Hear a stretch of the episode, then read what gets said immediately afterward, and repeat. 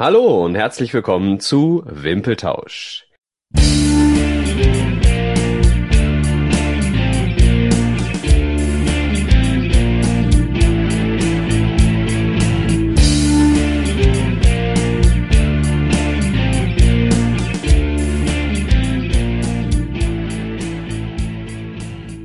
Unsere heutige Episode handelt von der Fußballweltmeisterschaft 2006 im eigenen Land.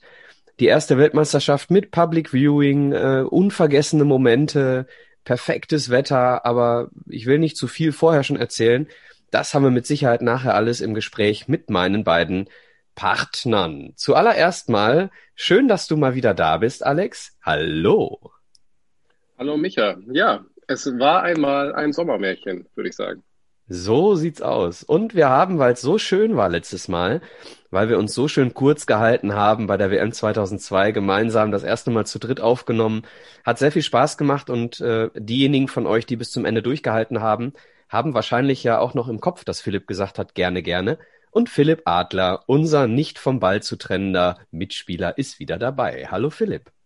Hallo Micha, hallo Alex. Ja, schön, dass ich wieder dabei sein darf. Ähm, ja, ich freue mich. 2006 habe ich noch mehr Erinnerungen, ist noch näher dran. Da war ich schon noch etwas älter, wird spannend. Ja, und es gibt zu dieser Weltmeisterschaft tatsächlich ganz viele Nebenschauplätze auch. Ne? Also wenn ich jetzt nicht in meine Aufzeichnungen gucke, fällt mir spontan ein äh, Franz Beckenbauer, der sich jedes Spiel irgendwie mit dem Helikopter äh, angeguckt hat. Also mit dem Helikopter von jedem Spiel äh, direkt weggeflogen, um sich jedes Spiel anzugucken. Natürlich nur, was nicht zeitgleich, äh, zeitgleich lief.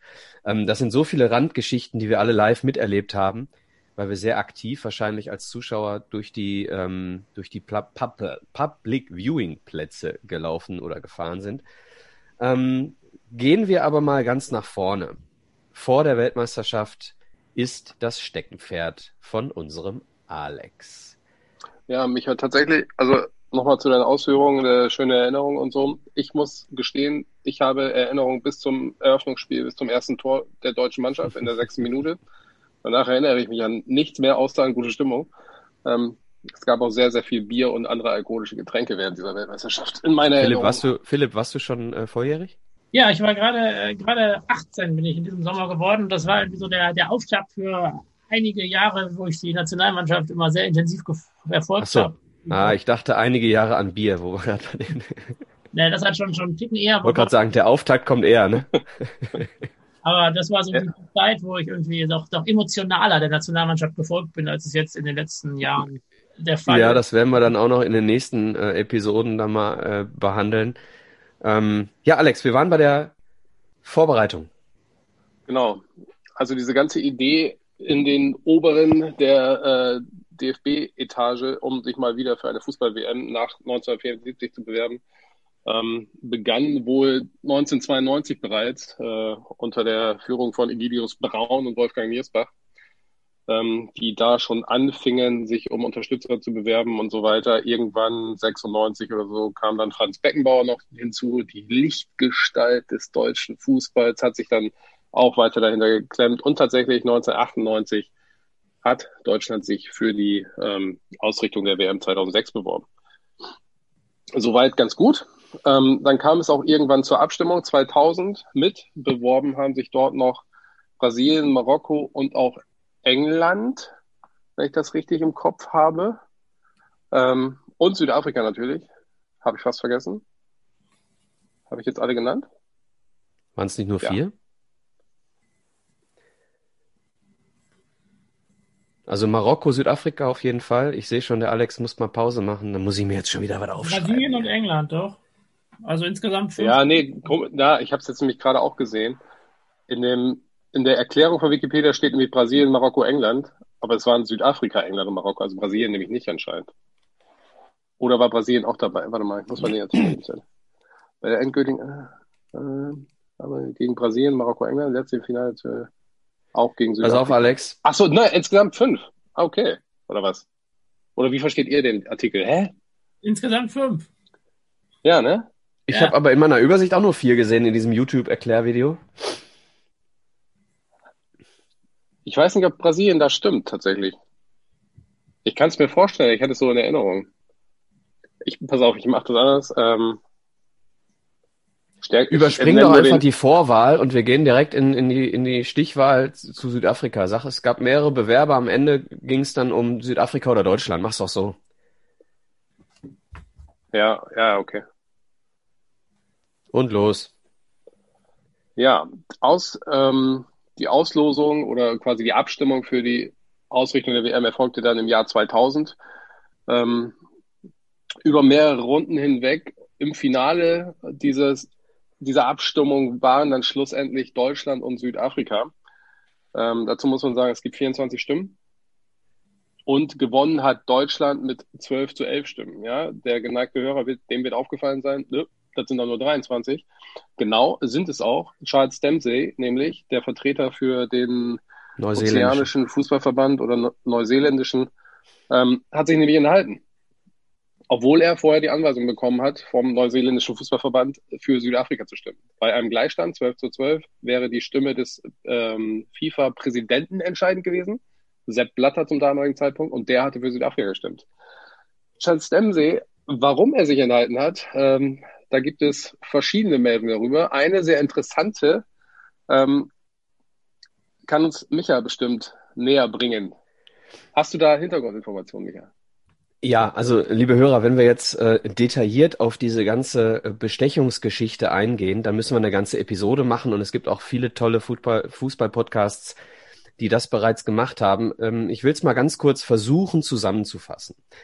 Ähm, damit es soweit kommt, dass äh, Deutschland überhaupt die Chance hat, auf zwölf Stimmen zu kommen, äh, gibt es diverse ähm, Gerüchte oder äh, es wird im Moment wird es natürlich auch vor Gericht noch verhandelt, deswegen kann ich noch nicht sagen, ob es tatsächlich so ist. Ähm, da sind Gelder geflossen äh, von Beckenbauer ähm, über sein Notariat Gabriel und Müller äh, an Bin Hammam, ähm, dann sind Gelder zurückgeflossen von Robert Louis Dreyfus über das Notariat an Beckenbauer und auch noch an Bin Hammam. Und dafür hat der DFB dann für eine Gala, die nie stattgefunden hat, 10 Millionen Schweizer Franken wieder zurück an Dreyfus überwiesen. Das sind all solche ähm, Geschichten, äh, die da noch im Raum stehen, die vor Gericht noch verhandelt werden. Ähm, und äh, das eben war Bin Hammam, der damals äh, geschmiert wurde, wahrscheinlich geschmiert wurde. Außerdem gab es einen Vertrag mit Warner, äh, damals Vorsitzender des CONCAF, ähm, der auch schon lebenslang gesperrt ist aufgrund äh, diverser äh, Geschichten. Äh, da ging es um eine Vertragssumme von ungefähr 5 Millionen Euro, ähm, unter anderem die Möglichkeit des Weiterverkaufs von Tickets für äh, Hunderttausende Euro. Ähm, was sehr interessant ist, ist, dass sowohl Warner als auch ähm, Bin Hammam zu der Zeit äh, im FIFA-Finanzkomitee saßen und äh, dem DFB auch noch 525 Millionen Euro Extrazuschuss für diese Weltmeisterschaft gewährt haben. Also die Geschichte ist sehr, sehr abstrus ähm, und wird mit Sicherheit äh, vielleicht aber auch nicht durch äh, Gerichte aufgedeckt. Da wollen wir jetzt nicht so tief einsteigen. Aber was Alex gerade meinte, war äh, wahrscheinlich äh, unseren Titanic-Chefredakteur, der inzwischen ähm, Vorsitzender der äh, Partei ist, ne? der Herr Sonneborn. Der Herr Sonneborn. Und im Europaparlament sitzt. Genau. Der Herr Sonneborn als Chefredakteur oder Herausgeber der Titanic ähm, schickte ein Fax in das Hotel, äh, in dem Dempsey nächtigte äh, in der Nacht, bevor er abstimmen äh, sollte. Es waren insgesamt zwei Faxe, aber eins ging an ihn. Ähm, und die Mitarbeiterin des Hotels hat auf eigene Faust äh, diese Faxe in äh, Briefumschläge gesteckt und unter der Tür durchgeschoben, so dass das Ganze dann quasi noch ein bisschen äh, noch ein bisschen authentischer wirkte. Alex? Ähm, es waren insgesamt zwei Bestechungsfaxe. Ich möchte es nur ergänzen. Die ging aber nicht nur an Charles Dempsey, die ging an mehrere Personen, unter anderem auch an Chuck Blazer, Ricardo Teixeira ähm, und noch zwei, drei andere aus Südkorea, Botswana. Ähm, ja, genau, die haben alle Bestechungsfaxe erhalten. Aber nur dieser eine, äh, Charles Dempsey, hat darauf scheinbar reagiert. Ja, ähm, es ist so, dass äh, Dempsey äh, in diesem äh, in dieser Nacht tatsächlich äh, er berichtete, dass sein Telefon geglüht hat und dass wirklich jeder auf ihn einwirken wollte, äh, sprach da von, von großen europäischen Mächten. Na, wer mag das wohl gewesen sein? geht's hinaus, spielt's Fußball. ähm, und äh, am Ende sagt äh, Dempsey live bei CNN, The final facts broke my neck. Und ähm, ob dieses finale Fax das Fax ist, was die Titanic ins Hotel geschickt hat, das kann man nur vermuten. Ihm wurden dort aus dem Schwarzwald unter anderem Würste angeboten, wenn er, äh, wenn er sich enthält. Alex? Ja, also ein Schwarzwälder Schinken tatsächlich und eine Kuckucksuhr waren Inhalt dieses Bestechungsangebotes. Äh, ja. Und eine Biertasse. ja, also ähm, ein Bierkrug am Ende, am Ende hat er sich tatsächlich enthalten, weil er immer als sehr unbestechlich galt und aufgrund dieser ganzen Vorgeschichten, ähm, die ihn da, die an ihn herangetragen wurden, die ihn dann irgendwie unter Druck gesetzt haben, hat er gesagt, ich möchte nicht mit irgendwelchen Bestechungsdingen in äh, Verbindung gebracht werden und enthalte mich deswegen meiner Stimme. Die Bildzeitung genau, er sagt, er, er, sagt, er wollte äh, sich den Bestechungsvorwürfen erwehren, die ja angeblich waren, dass Südafrika ihn bestochen hätte. Und um ein genau. Zeichen zu setzen, stimmt er nicht für Südafrika, sondern enthält sich. Ähm, genau. Das kann ja glauben, wer will. Ja, ähm, lassen wir es mal so. Also, ähm, jetzt hast du mich aus dem, aus dem Konzept gebracht. Ach so, genau. Entschuldige. Die, äh, der DFB hat äh, hinterher sich äh, an die Titanic gewandt und hat sie äh, quasi, quasi eine Unterlassungsklage erwirkt dass sie das doch bitte, solche, solche äh, abstrusen äh, Machenschaften doch bitte in Zukunft sein lassen sollen. Das hätten sie mal irgendwann anfangen sollen, intern zu machen, würde ich mal sagen, und nicht nur an die Titanic zu senden. Ähm, und äh, die Bild-Zeitung hat damals die Hörer aufgerufen, bei der Titanic anzurufen und äh, am Telefon mal die Meinung zu sagen. Also da sind Dinge passiert, die liegen jenseits von Gut und, Gut und Böse des Dopafons. Ne? Also da sind, da sind Dinge passiert am Telefon. Heidewitzka, Herr Kapitän. Anstatt dass wir ja, mal dankbar die, sind, dass wir durch die, die durch die Titanic die Weltmeisterschaft überhaupt erst bekommen haben. Die damalige Schlagzeile, böses Spiel gegen Franz. Ja, ja, ganz genau. Dann wurde dann sogar noch als CD veröffentlicht, die, die, die Dinge, äh, genau, ja. Titanic-Redakteuren äh, zukommen lassen, zukommen lassen. Also wenn es nicht, wenn es nicht so schlimm wäre, äh, ne, wenn es nicht so dramatisch wäre und so äh, kriminell, dann wäre es tatsächlich fast eine sehr, sehr geile, lustige Geschichte, die dann äh, den Höhepunkt in der Titanic findet. Aber das sind äh, Dinge, die 2006 passiert sind und heute, wir nehmen 2020 auf, ähm, ja, ich glaube, vor Gericht aktuell verhandelt werden. Ne?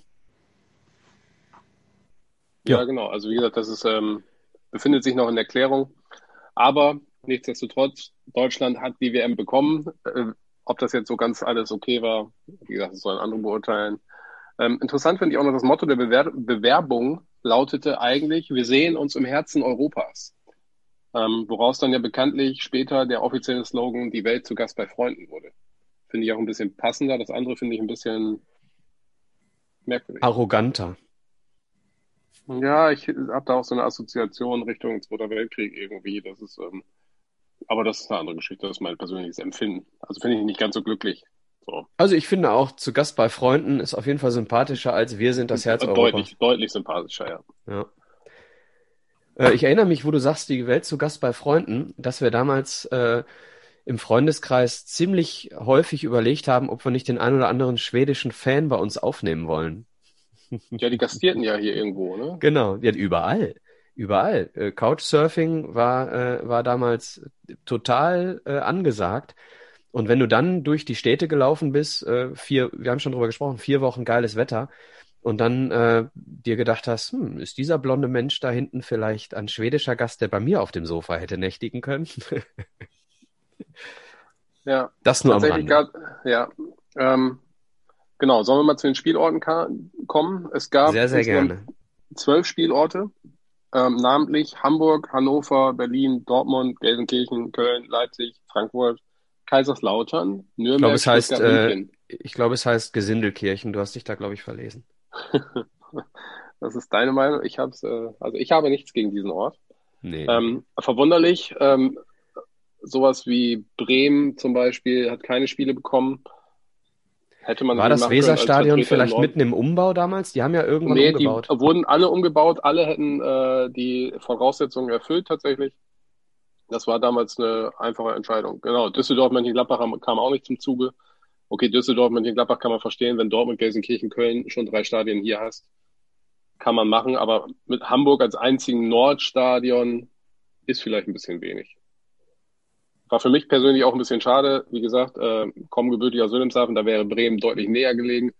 Ich ja. mag das Weserstadion auch, muss ich ganz ehrlich sagen. Ja, ich auch. Wir waren damals gelegen, wunderbar an der, ähm, äh, an der Weser.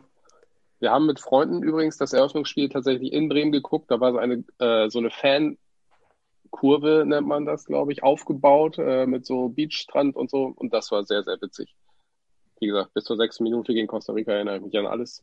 Danach an ja, es wird noch die ein oder andere lustige Public Viewing Geschichte geben. Und damit habe ich zum ersten Mal das Wort Public Viewing fehlerfrei vorgetragen. Ich bin so stolz auf mich. Äh, die Spielorte, glaube ich, können wir an dieser Stelle, ähm, ja, haben wir, haben wir zumindest mal kurz genau. drüber gesprochen. Hast du ähm, vorher noch genau. was, äh, Philipp? Bevor der Alex dann jetzt wahrscheinlich noch einen Schritt weiter geht? Ich wollte noch äh, genau ergänzen, was. Brauchen wir ja nicht wirklich viel drüber sprechen. Deutschland war dabei, weil Gastgeber. Genau, das hätte ich jetzt nämlich noch angebracht. Das erste Mal tatsächlich, dass nur der Gastgeber gesetzt war, der Titelverteidiger nicht mehr, haben wir in der letzten Folge schon erörtert. Ähm, genau, insgesamt waren 32 Teilnehmer wieder, acht Gruppen, A4 Mannschaften. Äh, die ersten beiden kommen weiter, die Drei-Punkte-Regelung ähm, blieb bestehen. Es wurde ein bisschen was, bisschen was Besonderes bei der Gruppenaufteilung äh, festgelegt, ne? Ähm, ähm, damit eben verschiedene äh, Mannschaften einer Nation, äh, einer, einer, eines Kontinents nicht in der gleichen Gruppe äh, auftauchen. Ne? Genau, da gab es ein paar Besonderheiten, also mehrere, ich weiß nicht, ob wir das jetzt alles darlegen. Also im Großen und Ganzen sollten maximal zwei Europäer in einer Gruppe spielen. Ähm, dazu sollten keine Mannschaften aus Asien gegeneinander spielen oder auch keine Südamerikaner in einer Gruppe sein. Ähm, genau. Um das mal grob zu umreißen. Dafür gab es noch einige andere, da wurden Gruppen hin und her nicht geschoben, aber die Auswahl wurde eingeschränkt, sage ich mal, in welche Gruppen kommen sie kommen konnten. Ähm, auch das brauchen wir, glaube ich, jetzt nicht weiter erläutern. Was ich noch ganz interessant finde, ähm, 32 Mannschaften haben wir gesagt.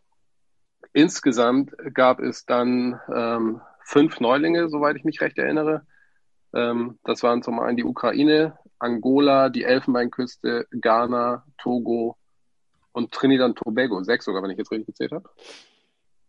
Eins, zwei, drei, vier, fünf, sechs. Ja, sechs Neulinge bei dieser Weltmeisterschaft. Sicherlich eine stattliche Zahl. Wovon tatsächlich zwei gar nicht so schlecht performt haben. Drei eigentlich sogar, wenn man es genau nimmt. Aber ähm, da kommen wir bestimmt noch im Einzelnen dazu. Auf jeden Fall. Ähm, es, ja? Bitte. Nee, mach ruhig gerne weiter. Ich wollte nur noch, ähm, dann gab es noch, was vielleicht ein bisschen unglücklich war, zu dieser WM ein bisschen Regeländerung für die Schiedsrichter. Ja, ähm, da wollte ich drauf hinaus, aber mach du es gerne.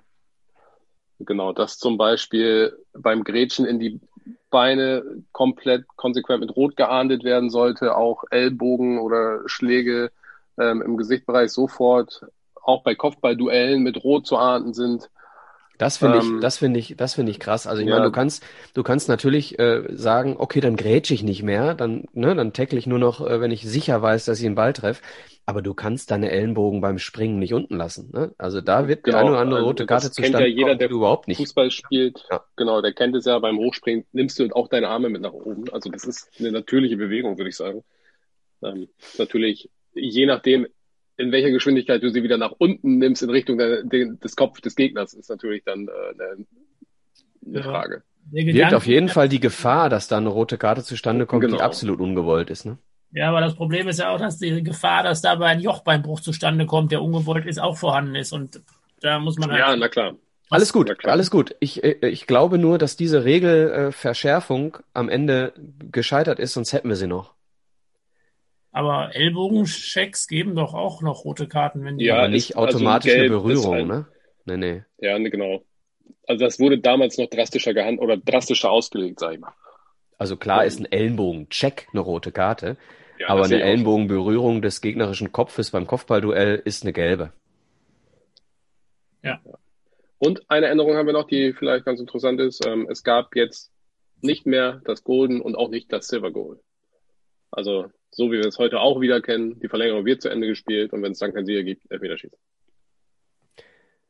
Ja, was ich sehr interessant finde, was äh, auf jeden Fall auch nicht äh, normal ist, wenn wir hier die ganzen Spielorte von Deutschland nehmen, dass alle äh, den gleichen Rasen verlegt haben. Ne? Dann wurde, wurde tatsächlich äh, eigens für die Weltmeisterschaft ähm, 25 Prozent Weidegras und 75 Prozent Wiesenrispe äh, verlegt, äh, die ähm, in Hessen und den Niederlanden produziert wurden und äh, am Ende mit einer tatsächlich auf den Millimeter genauen Höhe äh, gestutzt wurden, nämlich 28 Millimeter.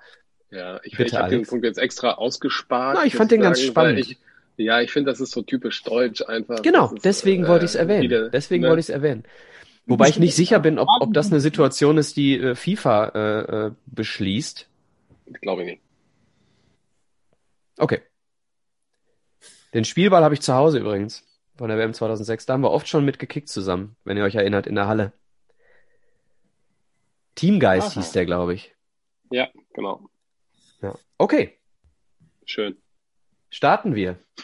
Gruppe A. Who wants? Du fängst an. Deutsche Gruppe machen wir doch alle.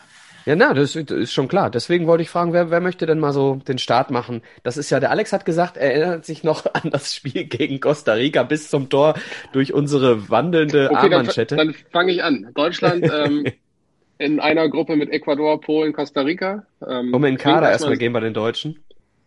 Ja, erstmal die Gruppe vorlesen. Deutschland, Ecuador, Polen, Costa Rica. Ähm, klingt zum einen sehr machbar auf jeden Fall.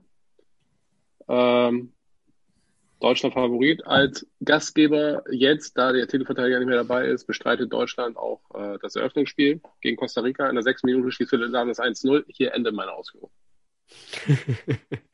Okay, aber äh, kannst du noch lesen, Nein, Alex? Wir, dann lass uns, ja, dann lass uns wir hier, bevor wir den Kader. So nämlich, denn da gibt's einige interessante Sachen. Ne? Wenn wir uns äh, die Torhüter anschauen, Philipp, da fängt das Interessanteste, glaube ich, schon im Vorfeld der Weltmeisterschaft an. Ja, nämlich Jens Lehmann steht im Tor, nicht Oliver Kahn, der uns äh, bei der letzten WM 2002 noch quasi alleine ins Finale befördert hat vielleicht ein wenig unterstützt von Michael Ballack. Ich wollte gerade sagen, äh, vergiss mir den Michi nicht. Genau, äh, jetzt Jens Lehmann im Tor. Die beiden hatten, ich glaube, von Klinsmann, als er 2004 begonnen hatte, äh, die deutsche genau. Nationalmannschaft in eine glorreiche Zukunft zu führen, nach den doch eher tristen Turnieren zuvor, mit einer irgendwie auch wenig modernen Spielweise, hat jetzt Klinsmann versucht, alles anders zu machen und unter anderem einen Zweikampf zwischen Lehmann und Kahn hervorgerufen. Ich kann ähm, den Alex sehen, der will die ganze Zeit schon reinspringen. Das wollte ich noch eben sagen. Also dürfen nicht vergessen, Deutschland war 2002 Vize-Weltmeister. Dann kam eine EM 2004, die nicht ganz so rosig lief, sage ich mal. Ähm, damaliger Teamchef Rudi Völler wurde dann auch nicht mehr Teamchef. Und stattdessen hat man installiert Jürgen Klinsmann, der, der aber keine Trainerlizenz hat, ähm, als Co-Trainer an die Seite gestellt Jogi Löw. Den kennen vielleicht noch einige. ähm, der, ja, und auch Jürgen ganz Klinsmann kurz, kennt man ja eigentlich auch wieder. Ähm, ganz kurz zu, sollten, zu Jürgen ja, Klinsmann. Wirklich keine Lizenz? Bist du dir sicher? Ich bin mir relativ sicher, dass er keine Trainerlizenz hatte zu diesem damaligen Zeitpunkt. Hatte, hatte weiß, kann sein, ja, ja, ja. Ne, zum damaligen Zeitpunkt meine ich. Obwohl, ich weiß nicht, jetzt bei Hertha hat er da nicht auch einen Co-Trainer, der eine Lizenz hatte daneben? Ich ähm, bin mir da wirklich nicht sicher. Ich, ich glaube, der hat in, in Kalifornien hat er seine Lizenz gemacht und die wurde doch anerkannt, irgendwie sowas. Genau. Das gab, bei Hertha war das ein echtes Konfliktgespräch oder Konflikt, äh, weil das nicht klar war, ob er das als Trainer machen darf oder ob er einen Co-Trainer braucht und dann gab es irgendwie drei genau. und her zwischen den Verbänden. Aber wie auch immer, es hat nachher geklappt und irgendwas wurde anerkannt, wie Micha gerade sagte, und der hat irgendwas in den USA gemacht. Das heißt, genau. Und wahrscheinlich hat er jetzt eine gültige Lizenz für Deutschland, aber ob er nochmal in Deutschland einen Trainerjob kriegt nach seinem Auftritt in Hertha, ist, glaube ich, ein anderes Thema. Kommen wir genau, zurück was ich noch sagen Kader. wollte, 2004, Klinsmann Löw jetzt äh, in der Führungsposition und Klinsmann sollte alles erneuern, auf den Kopf stellen. Das hat er getan. Die Torwart-Institution des deutschen Fußballs, ähm, Oliver Kahn, war nicht mehr unumstrittene Nummer eins. Er hat sofort einen Zweikampf aus, ausgerufen zwischen Jens Lehmann und Oliver Kahn und ja, gesagt, Klassiker 1a, klar, 1b hatten wir, ne? Genau. Es ist nicht klar, wer bei der WM 2006 im, äh, im eigenen Land im Tor stehen wird. Ich Vorher hat er ihn, glaube ich, auch degradiert als Kapitän, ne? Und ich glaube, da war schon klar. der Nation ist davon ausgegangen, dass es trotzdem Oliver Kahn sein wird, denke ich. Ich war damals schon für Jens Lehmann übrigens. Ja, und jetzt bitte nicht mehr, oder? Hashtag Querdenker. Ja, nein, nein, also das ist ja eine ganz andere Sache. Ich glaube, du hast, äh, hast du, du hast dich, glaube ich, gerade so ein bisschen beschwert, dass ich dich unterbrochen habe, wobei Nein. eigentlich der Philipp dran war, den du unterbrachst. Ich unterbreche nicht. Du hast eingeworfen, dass ich was sagen möchte. Und Ich bin höflich. Ich wollte, ich wollte dir helfen. Ich Ja, dachte, dann es hab wäre was Wichtiges. Ich dachte, es wäre was Wichtiges, aber eigentlich wolltest du nur das So, übernehmen, was Philipp, Philipp, gerade dann sagen setz doch wollte. mal bitte fort. Alles klar. Und dann ähm, setzt sich ja, wie gerade schon, schon beschrieben, äh, Jens Lehmann durch und steht plötzlich im Tor beim ersten Saisonspiel äh, oder ersten Weltmeisterschaftsspiel und ist einer der zwei äh, Legionäre in der deutschen Truppe. Neben ihm nur Robert Huth, nicht in Deutschland aktiv, sondern in Chelsea. Und äh, Jens Lehmann, glaube ich, bei Arsenal war er ja doch einige Jahre. Das sollte dem einen oder anderen noch ein Begriff sein, dass er da im Stimmt. Tor stand. War er nicht, nicht Teil dieser unbesiegbaren Mannschaft von Arsenal, die ein Jahr, also eine Saison lang kein Spiel verloren haben aber und er Meister geworden sind? irgendwelche Rekorde oder hat irgendwelche äh, Gegentorrekorde oder so in England irgendwas erreicht da, was, was lange Ja. unterbrochen wurde. Vielleicht durch Liverpool jetzt. Aber äh, war da sehr erfolgreich. Ja, da hätte mal bleiben Wenn ich mir den Kader so anschaue, äh, fällt mir Alex auf, äh, hier ist äh, absolut ähm, unsere Generation unterwegs, ne? Das ist jetzt so genau die Weltmeisterschaft, die von den Geburtsjahren, ähm, gut, wenn wir jetzt Oliver Kahn und Jens Lehmann mal rausnehmen und die ganzen ganz jungen Spieler, aber so der Schnitt dieser Mannschaft liegt bei 79, 80 irgendwo, ne? Also es ist im Prinzip alles Ja, so also genau in- unsere Generation. in Teilen sogar deutlich jünger. Ähm, wie gesagt, eine komplett rund erneuerte Mannschaft im Prinzip, erfrischender Fußball. Ähm, ich würde sagen, so ein Schnitt von 25, so grob überschlagen. Klar, sind ein paar ältere dabei, Bernd Schneider, Oliver Neville äh, und natürlich die beiden Torhüter. Ähm, aber sonst alle so Jahrgang 80 oder 84, 85 dabei. Ähm, also wirklich eine junge Truppe. Also heute alles gestandene Männer und Nationalspieler, sage ich mal, aber zum damaligen Zeitpunkt eben noch nicht. Ja, wir beide Ähm, waren äh, äh, 26, 27 irgendwo um den Dreh, glaube ich. Du, ne? Ich glaube, ich war 26 noch, du noch 25. Ich war noch 25, genau. Und das ist dann ja im Prinzip so das goldene Fußballeralter. So, lass uns mal durch den, lass uns mal durch den Kader gehen. Äh, Philipp, wollen wir in der Verteidigung starten? Genau, ähm, ja. Marcel Jansen, Arne Friedrich, Robert Huth äh, in der Startaufstellung dabei. Dazu noch Jens Nowotny. Wobei ich sag, der über, äh, sagen muss, der überrascht mich ein bisschen. Ich dachte, der wäre noch älter irgendwie. Der, der auch damals dabei war, hatte ich gar nicht so auf dem Schirm. Er war 32. Ja, war dann sein letztes Turnier vermutlich. Ähm, Aber auch nur ein Spiel gemacht, ne, Jens Nowotny. Ja, ist ja auch der, der, äh, der alte Libero-Typ noch, ne? Genau, ich glaube, weil einer, wer hat noch gespielt? Marcel Jansen, ähm, Merte, M äh, Merte und Metzelder Merte Metzer, das sind mir die Stamminnenverteidigung gewesen. und Arne Friedrich über Außen, ne? War, Arne Friedrich und Philipp Lahm. Ja, Ja. genau, stimmt. genau. Und dann ähm, ansonsten noch, äh, noch defensiv unterwegs. Ja, Philipp Lahm, Metze, Mertesacker und Metzelder noch dabei. Ähm, ja, Lass uns über den mal nicht sprechen. Gehen wir mal. ja, auch nicht so. Ja, auch schwierig heute, ne? Ganz schwierig. Also ich so zwei Typen in dem Kader, wo ich denke, also mindestens zwei Typen, wo ich, denen ich diese Plattform gar nicht geben möchte, auch wenn wir nicht so viele Hörer haben, dass es wirklich eine Plattform ist, aber äh, schwierig. Dann im Ja. Mittelfeld Sebastian Kehl, der Dortmunder Also ich, Mitarbeiter. da, ich wollte noch einen anmerken. Marcel Jansen, jüngster Spieler im Kader. Mhm. Gerade 21? Ne, 21? 20 noch, ne? Ja, noch 20. Trotz eines Stürmers, den wir mit hatten. Lululu, Luke Podolski. Ansonsten, ja, Bastian Schweinsteiger, Thorsten Frings, Thomas Hitzelsberger, Tim Borowski, Bernd Schneider und David Odonkor noch mit dabei. Vielleicht noch als, als äh, ja, dritter Torwart war Timo Hildebrand dabei. Ich glaube, der hat uns häufiger mal als dritter Torwart begleitet. Ich weiß gar nicht, ob der ein WM-Spiel gemacht hat, so häufig wie er Ja, ich glaube, das ist so ein, so ein, so ein dankbarer Typ wie Hans-Jörg Butt, ne? Den kannst du gut mitnehmen, solider Torhüter, macht den Mund nicht auf, so, so ein Spieler, die Jogi, so, den Jogi Löw ganz geil findet. Hält die Klappe, sieht gut aus. Obwohl, war der nicht mal nach der Zeit Kahn Lehmann, war der nicht mit im Kreise der Anwärter des neuen Torwarts? Aber da haben sich ja René, Da waren ja einige dann. Bernd Leno, Aber- René, Adler waren, glaube ich, immer weiter. Genau, René Adler, Manuel Neuer, genau, das war, aber Timo Hildebrand war auch einer von denen, der eigentlich am meisten Ansprüche gehabt hätte, weil er ja schon mal dabei war. Also René Und Adler ist, ist auch ein bisschen tragisch, kommen wir 2010 zu. Ja, Ähm, genau. Wir sind im Mittelfeld. Äh, warum hier jetzt bei mir auch David Odonko im Mittelfeld steht, für mich ist er ein Außenstürmer, aber gut. Ja. Äh, Im Sturm, Philipp?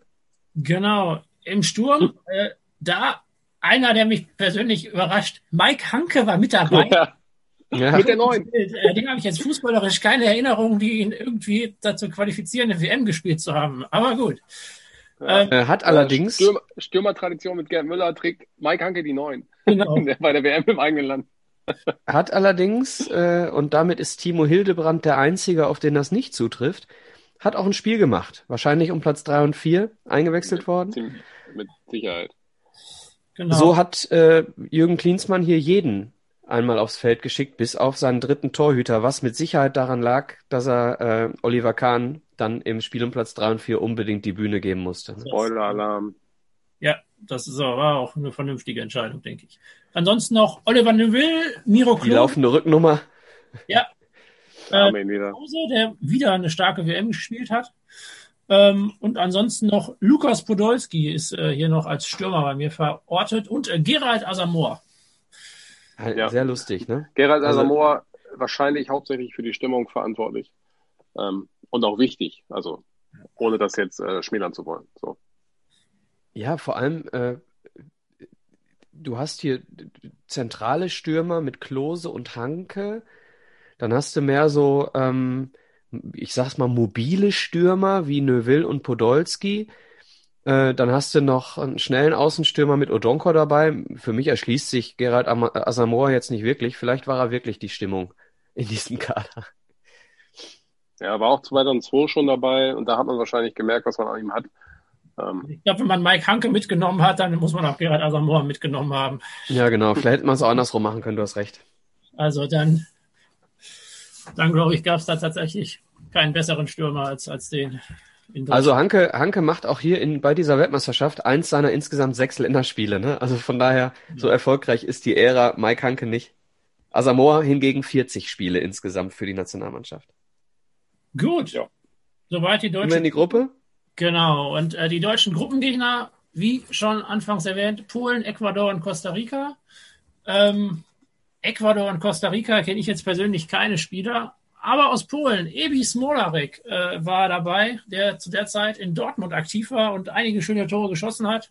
Ich glaube, unter anderem ein 2 zu 0 Siegtor gegen Schalke 04 und auch, glaube ich, das Tor zur Meisterschaft ähm, der Dortmunder. Deswegen habe ich äh, ja sehr positive Erinnerungen an den Kameraden, der dann auch noch 2006 bei Dortmund aktiv war. genau. Ähm, Robert Lewandowski, nicht im Kader. Ähm, aber trotzdem Gratulation an dieser Stelle ne, zur jetzt gerade erfolgten Weltauswahlgewinner. Also liebe Hörer, wir nehmen Man. 2020 auf, falls ihr das noch nicht wusstet. Genau, hier. Ne? Glückwunsch.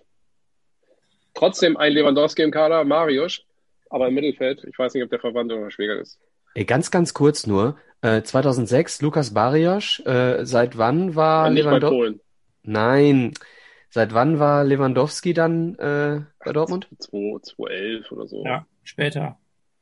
War 2006 überhaupt noch schon Barrios? Nee, ne? Ne. Nein, das war 12. Also ist dann 2012 mit Dortmund Meister geworden. W wann war denn, wer war denn 2006 bei Dortmund der Stürmer vorne? Nix. Äh, er Smolarek. Smolarek. Aber das war nicht die große Dortmunder Zeit, wo man sich an viel Schönes erinnert. Gut. 2007 war Thomas Doll und irgendwie so. Ja, das war vor, genau, die, es war die Pleite, fast Pleite-Zeit. Ja, ja, ja, ja, genau. Das fast pleite und dann war Ja, fast pleite war 2-3. Nee, Aber das war 2,5, glaube ich, oder? ja, aber da fing es dann an nach 2002 halt. Okay, äh, sollen wir die Gruppe mal durchgehen? Deutschland, Eröffnungsspiel. Ähm, du hast es erwähnt, Alex. Äh, sechste Minute war es, glaube ich. Philipp Lahm ähm, von halb So. Links Ja. ins lange Eck mit dem rechten äh, ja, Innenspann, will ich mal sagen, Innenwinkel, Innenpfosten. Mega gut das Tor. Der geht perfekt in den Winkel. Ich habe es mir ja nochmal äh, zur Vorbereitung angeschaut. Ähm, der ist wirklich wie reingeschweißt, genau in den Winkel. Alex? Ähm, Entschuldigung, dass ich euch unterbreche, aber mein ähm, Autistenkopf sagt, wir haben, glaube ich, nicht über Ecuador gesprochen. Ecuador auch in dieser Gruppe, aber wir kennen, glaube ich, keinen einzigen Spieler. Ich, nur der hatte Philipp erwähnt. Philipp hatte erwähnt, dass also, er da von okay, Costa Rica dann, und Ecuador niemanden kennt. Da war ich da geistig gerade ausgestiegen. Entschuldigt, aber dann habe ich das jetzt auch aus dem System. Weiter geht's. So, dann können wir aber über Spieler sprechen von ähm, Costa Rica. Vorher mit Sicherheit dem den wenigsten ein Begriff.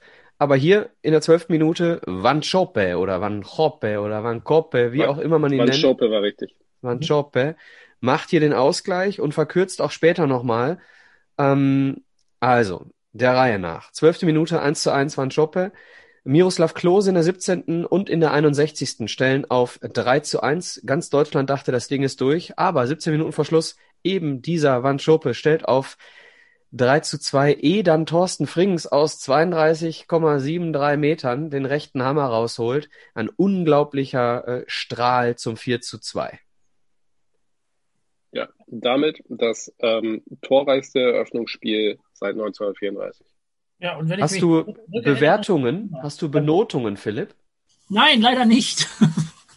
ich gab es nur letztes Mal. Keine ich, kann euch sagen, ich kann euch sagen, wer der Spieler des Spiels war. Das kann ich dir auch sagen. Vielleicht sollte es einer von uns auch tun. Wir haben es ja gerade erwähnt, Lahm, Klose, Klose, Frings, die Torschützen. Wer könnte es dann anders sein? Ballack. Miro Klose. Ja. Ich hätte Van Schuppe genommen. Vielleicht sollten wir trotzdem kurz über Ballack sprechen. Nicht dabei. Und Kapitän war Bernd Schneider, der gut erfahren war, aber jetzt aus meiner Sicht nicht der, der natürliche Vizekapitän gewesen wäre. Ich hätte dann vielleicht doch eher so Thorsten Frings oder einen der beiden Torhüter da verortet gehabt. Aber Bernd Schneider ist Vizekapitän, weil Michael Ballack mit der, ich glaube, Wahn der Nation war damals der, der Begriff, der sicherlich durch die Gazetten ging. Äh, eigentlich fit, aber da am Abend vorher fit gemeldet, Jürgen Klinsmann gesagt, nee, mein Freund, das ist jetzt alles schon geplant so, die Leute sind eingestellt, wir schonen dich nochmal. Nächste Woche gegen Polen ist auch wichtig. Und um ehrlich zu sein, genau. hervorragend vertreten ne, von Tim Borowski. Ja, und ich vermute auch tatsächlich, man hat Costa Rica als schwächsten Gruppengegner eingestuft. Man gesagt, okay, da können wir vielleicht auch auf Ballack verzichten, den brauchen wir in den anderen beiden Spielen. Ja, gerade um, bei so einer Muskelverletzung. Ich glaube, es wäre bitter, wenn Michael Ballack in Minute sieben äh, mit einem Faserriss genau. bis der WM verabschiedet hätte. Dann glaube ich. Das glaube ich allerdings auch. Ja. Wenn wir gerade dabei sind, äh, kurz über die Aufstellung zu sprechen, aber wir haben schon über die Innenverteidigung gesprochen, Mertes Akametzelder, äh, die Außenverteidigung hatten wir auch schon, Anne Friedrich und Philipp Lahm. Philipp Lahm hier noch über die linke Seite, äh, da hatte ich ihn damals ja auch in einer unserer Episoden als einen der äh, besten Spieler der letzten äh, 30 Jahre in meiner Top 11. Als Linksverteidiger macht er hier eben auch Inside Out das 1 zu 0. Im Mittelfeld auf der 6 Thorsten Frings, und rechts Schneider, links Schweinsteiger. Ganz junger Typ damals, Schweini noch genannt. Hinter den Spitzen eben nicht Michael Ballack, sondern Tim Borowski ähm, und vorne Klose und Podolski. Ja. Schweinsteiger auch direkt mit zwei Assists im Eröffnungsspiel. Also auch da direkt ja, signifikanten Einfluss gehabt aufs Spiel. So sieht's aus. So, Deutschland geht also, startet also mit drei Punkten ähm, in diese Gruppe. Das schafft der eigentlich als äh, starke Gruppengegner eingeschätzte äh, Gegner Polen nicht, denn Polen verliert nee. das erste Spiel überraschend gegen Ecuador, Alex. Genau, also Polen verliert überraschend tatsächlich 2-0 gegen Ecuador. Ähm, man wusste vorher nicht so genau, wie man Ecuador einschätzen sollte. Ähm, scheinbar haben die Polen die unterschätzt und haben dann überraschend tatsächlich 2-0 verloren. In der 24. Minute das 1-0 durch den Herrn Tenorio, wer auch immer ihn kennt. 2-0 macht dann Delgado. Delgado, der Name könnte einem schon eher geläufig sein, aber ähm, ich glaube, der ist in Südamerika relativ ähnlich häufig wie Schmidt, Schulz, Müller in Deutschland. Ähm, von daher, Ecuador gewinnt überraschend 2 zu 0, ähm, womit wir schon beim zweiten Gruppenspieltag wären. Deutschland gegen Polen. Für die Polen sicherlich schon so ein bisschen ähm, ein Must-Go-Spiel oder wie ja, auch immer man die nennt. Wenn das Keine Ahnung. Dann war's das. Genau. Genau. Ja. Ähm, ja, dann würde ich sagen, gehen wir doch gleich über zu diesem Spiel. Ich muss mich korrigieren, ich habe auch an dieses Spiel Erinnerung. Also oh. ich weiß zumindest, wo ich es geguckt habe. du warst nicht im Stadion in Dortmund? Ich war nicht im Stadion in Dortmund, ich war im Pumpwerk in Wilhelmshaven, auch sehr, sehr schön. Ja, ja Und, äh, ganz äh, kurz. Ich greife vorweg, in der 90. Minute kollektives Ausrasten. Ja, würde ich, würde ich, äh, würde ich dir zustimmen. Bei mir war es erst in der 91. Aber wenn du das schon vorgeahnt hast, auch nicht schlecht. Ähm, kurz zur Aufstellung. Es hat sich nur eine Sache verändert. 91. Es gibt eine 90. plus 1. Ja, Michael Ballack kommt für Tim Borowski rein. Ich glaube, der Wechsel überrascht keinen. Ähm, ja, der angespannt, äh, der, der Capitano ist wieder fit, darf ran. Insgesamt, Ja, aber ich, der Fahren ähm, Spiel Deutschland deutlich überlegen und macht dann äh, spät das entscheidende 1 zu 0. Ja, nur was ich nur eben einwerfen wollte, realtaktisch ändert sich da, glaube ich, ein bisschen was, weil Frings und Ballack gemeinsam so ein bisschen 8, äh, 6 spielen ähm, und keine klare 10 mehr wie, wie Borowski im ersten Spiel. Zumindest was Weiß die, ich nicht. die Ja, Aufstellung bin- angeht. Weiß ich nicht, ob, äh, ob das ein, ob das nicht ein 4-4-2 mit Raute ist. Sehe ich da eher. Ja, du alter Taktikfuchs. Grüße an Aber Tobias. das ist jetzt auch nicht kriegsentscheidend. Philipp, das Spiel. Ja, äh, Oliver Neuville erzielt das 1 zu 0, nachdem äh, David Odonkor auf rechts durchgebrochen ist, mit seiner Schnelligkeit einen äh, Ball in die Mitte spielt und ich glaube, Neuville irgendwie so aus ja, sechs Metern den Ball reingrätscht, eher als schießt. Kurze Ecke, glaube ich, äh, ja, wenig zu halten für einen Torwart und damit die deutsche Mannschaft weiter schon, glaube ich, ja, äh, aufgrund des Parallelspiels dann weiter und Polen schon ausgeschieden. Genau. Ähm, ja, War ansonsten. für Deutschland so der Knackpunkt der Weltmeisterschaft, ne? Dieser späte Total, Sieg. ja. Das war so der Moment, äh, glaube ich, wo der Funke endgültig übersprang auf die deutsche Bevölkerung auch. Also auch dieses ganze Spiel Deutschland war schon klar überlegen von den Polen dafür, dass sie eigentlich äh, besser hätten gewinnen müssen, als unentschieden zu spielen. Kam da relativ wenig. Deutschland klar überlegen, hatte schon einige Torchancen. Ähm, ja, und dann kommt irgendwann diese 90. Minute, die Nation hat schon gefiebert und dann Odonko, also guckt euch bei YouTube an, wirklich sehenswert. Und Oliver Neville, die, wie nennt man ihn noch, Micha? Sag noch eben. Ja, ja, die laufende Rücknummer mit der Sohle Danke. drückt den Ball rein. Drückt den Ball rein und dann gab es auch nur noch Jubel und im ganzen Stadion. Und das Wetter hat natürlich gepasst und überall hat man dann natürlich äh, Autokorsos noch, Corsos, Corsi gesehen, ähm, Korsika. Korsika. Ja. Genau. Polen zu dem Zeitpunkt dann einer weniger. Radoslav Sobolewski hatte das Spiel verlassen müssen. Ja, Genau. noch, äh, ich glaube, kurz vor Schluss, bevor dem 1 zu 0, hat Deutschland schon so eine Doppellattentreffer-Chance, wo man zweimal aus zwei Metern gegen Latte geschossen hatte und irgendwie Und ja, einer war dann abseits hinterher, ne? Ballack war, glaube ich, irgendwie dann hinterher im, im Abseits beim zweiten Ding. Ja. Aber irgendwie eine Chance, wo man sich an den Kopf fasst und eigentlich dachte, also wenn wir den nicht machen, dann gehen wir hier mit 0-0 raus, weil dann kann hier alles passieren und wir schießen kein Tor mehr. Und dann, ja, die beiden Eingewechselten, von denen man jetzt eigentlich nicht erwartet, dass die sofort funktionieren und netzen, äh, ja, machen dann das Tor durch Adonkor auf Neuville.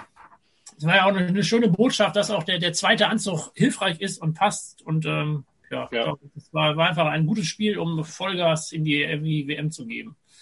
Als Erinnerung nochmal Odonko, der mit Abstand schnellste Spieler dieser Mannschaft. Ne? Das äh, war einer der Gründe, warum er ihn mitgenommen hat. An unglaubliches Speed sehen wir dann äh, später nochmal im Viertelfinale. Ja, nur ich habe den guten Mann ja bei Borussia Dortmund auch rege verfolgt. Ähm, seine fußballerischen Talente waren teilweise grenzwertig für Limit- Bundesligaspieler. Deswegen Limitiert, sag ich mal. ein zwiespaltiges Verhältnis zu hatte, weil er auch so viele Dinger einfach freistehend über der Tribünendach gesemmelt hat, man sich aufgeregt hat. Ja, hier Ja. ist er entscheidend fürs 1-0 und damit Deutschland bei sechs Punkten und Ecuador, die im Parallelspiel Costa Rica 3-0 schlagen, auch bei sechs Punkten. Dementsprechend war eigentlich vor Ja. dem letzten Spieltag schon alles klar, bis auf den Gruppensieg. Und da Wir haben überrascht noch nicht mich. den Man of the Match genannt, übrigens. Bitte. Wen hättet ihr vermutet, Man of the Match bei Deutschland gegen Polen? Schwierig, äh, weil du jetzt nicht von der letzten Szene ausgehen kannst. Also ich weiß, wer es geworden ist. Genau. Finde ich sehr überraschend, also wenn man auch an den Spielverlauf denkt. Ähm, um es mal aufzulösen, Philipp Lahm, Spieler des Spiels. Der Linksverteidiger. In einem Spiel, in dem man eigentlich drückend überlegen ist und nach vorne spielt. Naja, Ja, Okay. soll wohl so sein. Ähm, dementsprechend Deutschland und Ecuador bei sechs Punkten und die beiden treffen auch im letzten Spiel aufeinander. Man hätte jetzt davon ausgehen können, dass beide alles tun möchten, um den Gruppensieg zu erreichen, um einem schwereren Los im Achtelfinale zu entgehen. Aber Ecuador tut eben genau das nicht. Ecuador nimmt, ich glaube, fünf oder sechs Stammspieler aus den vorherigen zwei Spielen raus ja. und schenkt hier somit, äh, wenn man so will, den Gruppensieg ab. Ne, das äh, Spiel findet ja. statt in Berlin im Olympiastadion. Da schon mal Finalluft schnuppern. und äh, wird natürlich vor ausverkauftem Haus. Übrigens, ich glaube, das größte Stadion, äh, weil Dortmund durch die äh, Süd, die nur mit Sitzplätzen ausgestattet wurde, genau. deutlich verkleinert wurde. 72.000 Zuschauer in Berlin. Größte Stadion, ähm, ja. Und äh, dementsprechend äh, hier Deutschland ganz stark und ganz stark auch Miroslav Klose.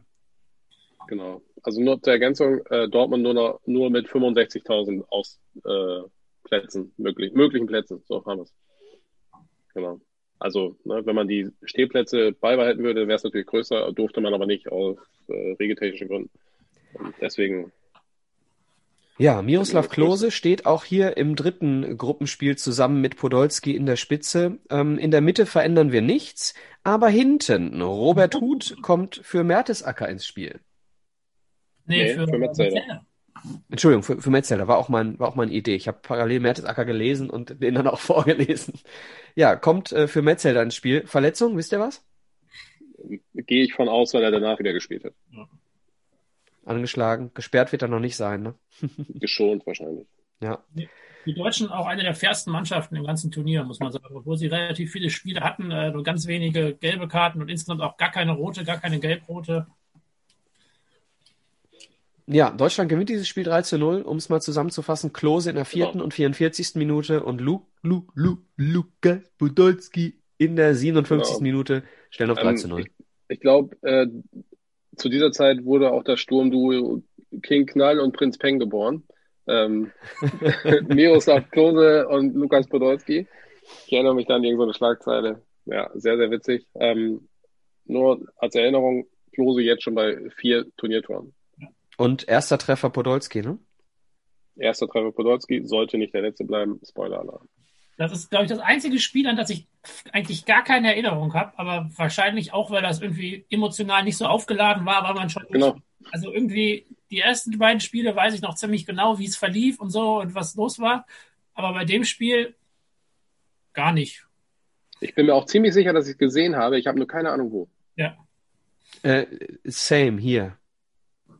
Ja, aber wie gesagt, ähm, es, ich habe nachgelesen, Deutschland hat wohl das beste, bis dahin beste Spiel des Turniers gemacht, also sein bestes Spiel. Ähm, ob jetzt diese fünf Auswechslungen von Ecuador dazu beigetragen haben, bleibt dahingestellt. Ja, im äh, letzten Gruppenspiel, ach so, Alex, du möchtest bestimmt noch Man of the Match nennen? Natürlich sagen, möchte ich das.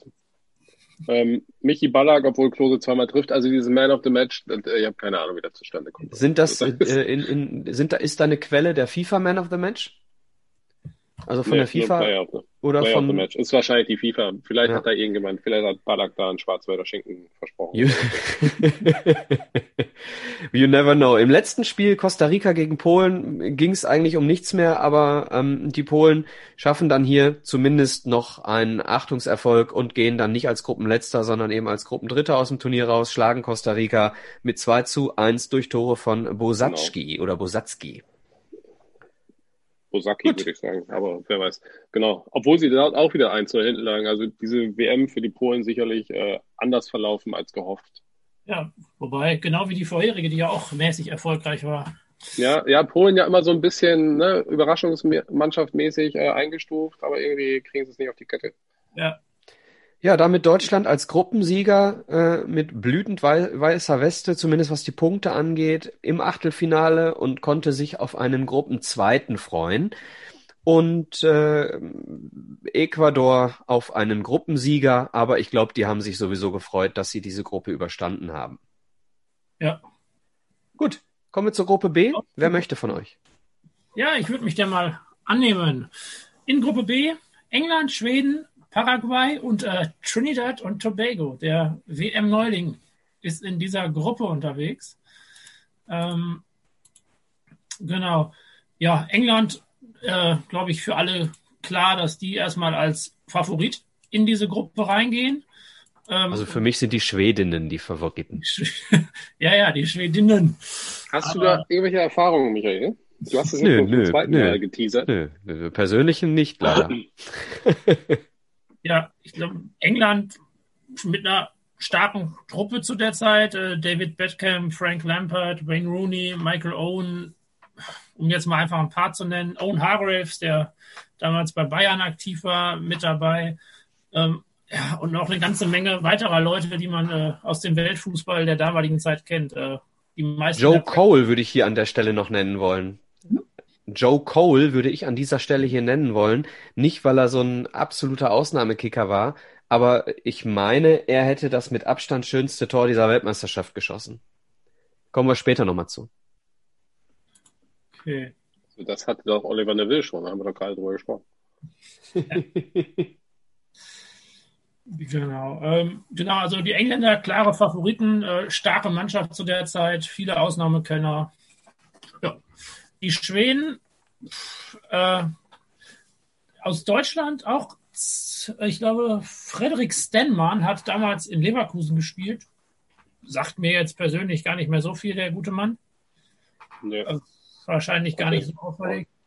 Ja, Slatan Ibrahimovic war dabei, damals bei Juve aktiv. Ähm, Ja, also so den einen oder anderen kennt man wohl bei den Schweden, glaube ich, auch. Ne? Johann Elmander könnte noch ein Begriff sein.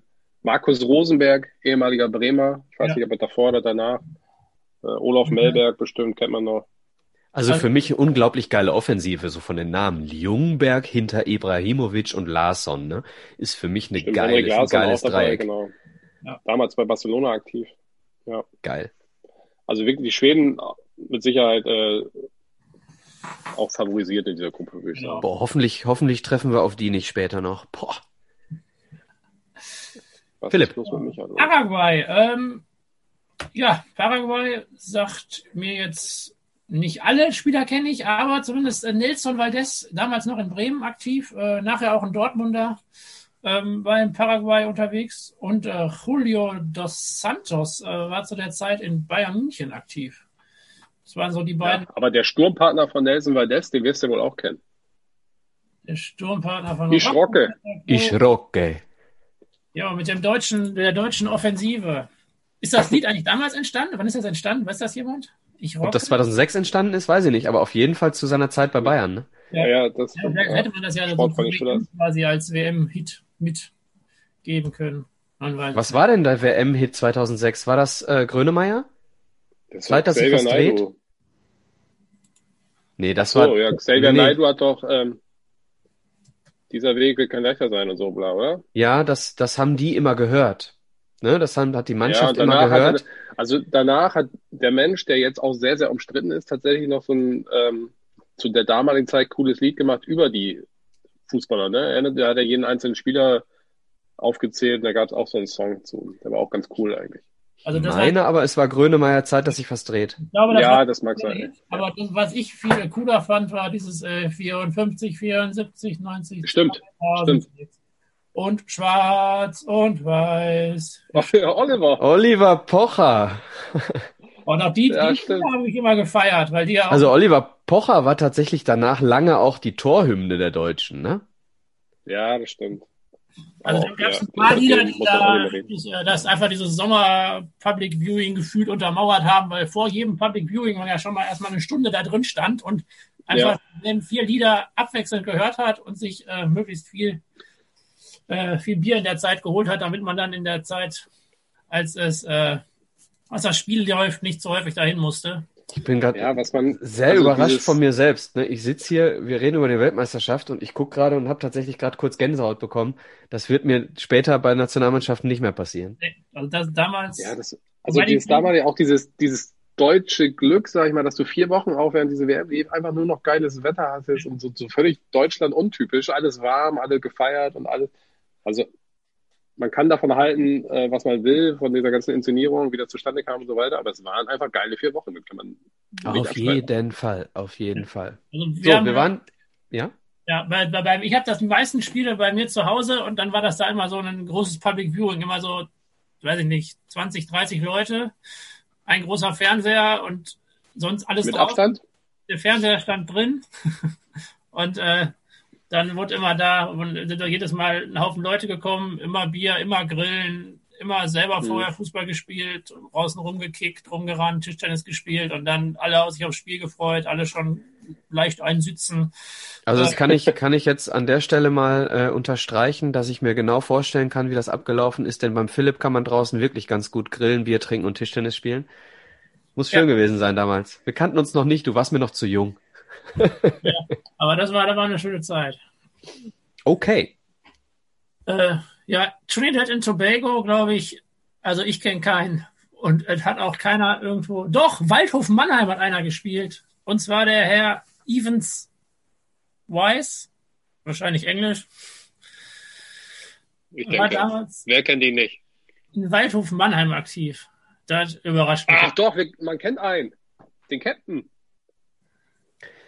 Übrigens, Weltmeisterschaft spielen Weltmeisterschaft spielen. Manchester United gespielt. Wieso quatscht der eigentlich immer dazwischen? Wieso weil wir gerade bei Waldhof Mannheim waren. Du spielst eine Weltmeisterschaft für Trinidad und Tobago und gleichzeitig spielst du in der Oberliga für Waldhof Mannheim. Das ist Knaller. Das ist ein Knaller. Oberliga ja, war 2006 die vierte oder fünfte? Gab es schon die Regionalliga? Gab es schon die dritte Liga? Dritte Liga gab es noch nicht. Dann wird es die vierte Liga gewesen sein, die Oberliga. So, jetzt darfst du gerne, Alex. Dwight York, der Captain von Trinidad und Tobago, ehemalig Manchester United, kongenialer Sturmpartner von Andy Cole damals. Wer kennt sie nicht, die beiden? Also den sollte man wirklich kennen. Also war zu der damaligen aktiven Zeit also sehr, sehr bekannt und also vielleicht auch Weltstar. Na gut, der war jetzt da schon ein paar Jährchen älter, war jetzt 35. Ja, also ist auch der Sydney älteste in der Mannschaft, glaube ich, ne? tatsächlich. Ja, da, da war er auch schon nicht mehr bei Manchester. Ähm, aber ich gucke noch mal ganz schnell. Manchester United, 95 2002. Spiele, 47 Tore. Ja. 98 bis 2002. Also das ist nicht so schlecht. Dann gehen wir mal in die Gruppe rein, in die Ergebnisse. Ähm, erstes Spiel, England als Favorit tritt gegen Paraguay an. Ja, und gewinnt die Geschichte 1-0. Glorreich ist anders, aber ein äh, souveräner Start. Das Tor, ja. ein Eigentor in der dritten Minute, was die Engländer dann bis, äh, bis zum Ende ja, beibehalten haben. 1-0 Sieg. Äh, ansonsten ähm, Schweden gegen Trinidad und Tobago, Überraschung, nur 0 zu 0. Die Schweden mhm. dann doch da die favorisierte Mannschaft. Ähm, ja, trotz Überzahl in der zweiten Halbzeit, eine komplette zweite Halbzeit. Ja. Ähm, also Trinidad und Tobago, Tobago nur noch zu 10 ab der 46. Trotzdem schaffen es die Schweden nicht.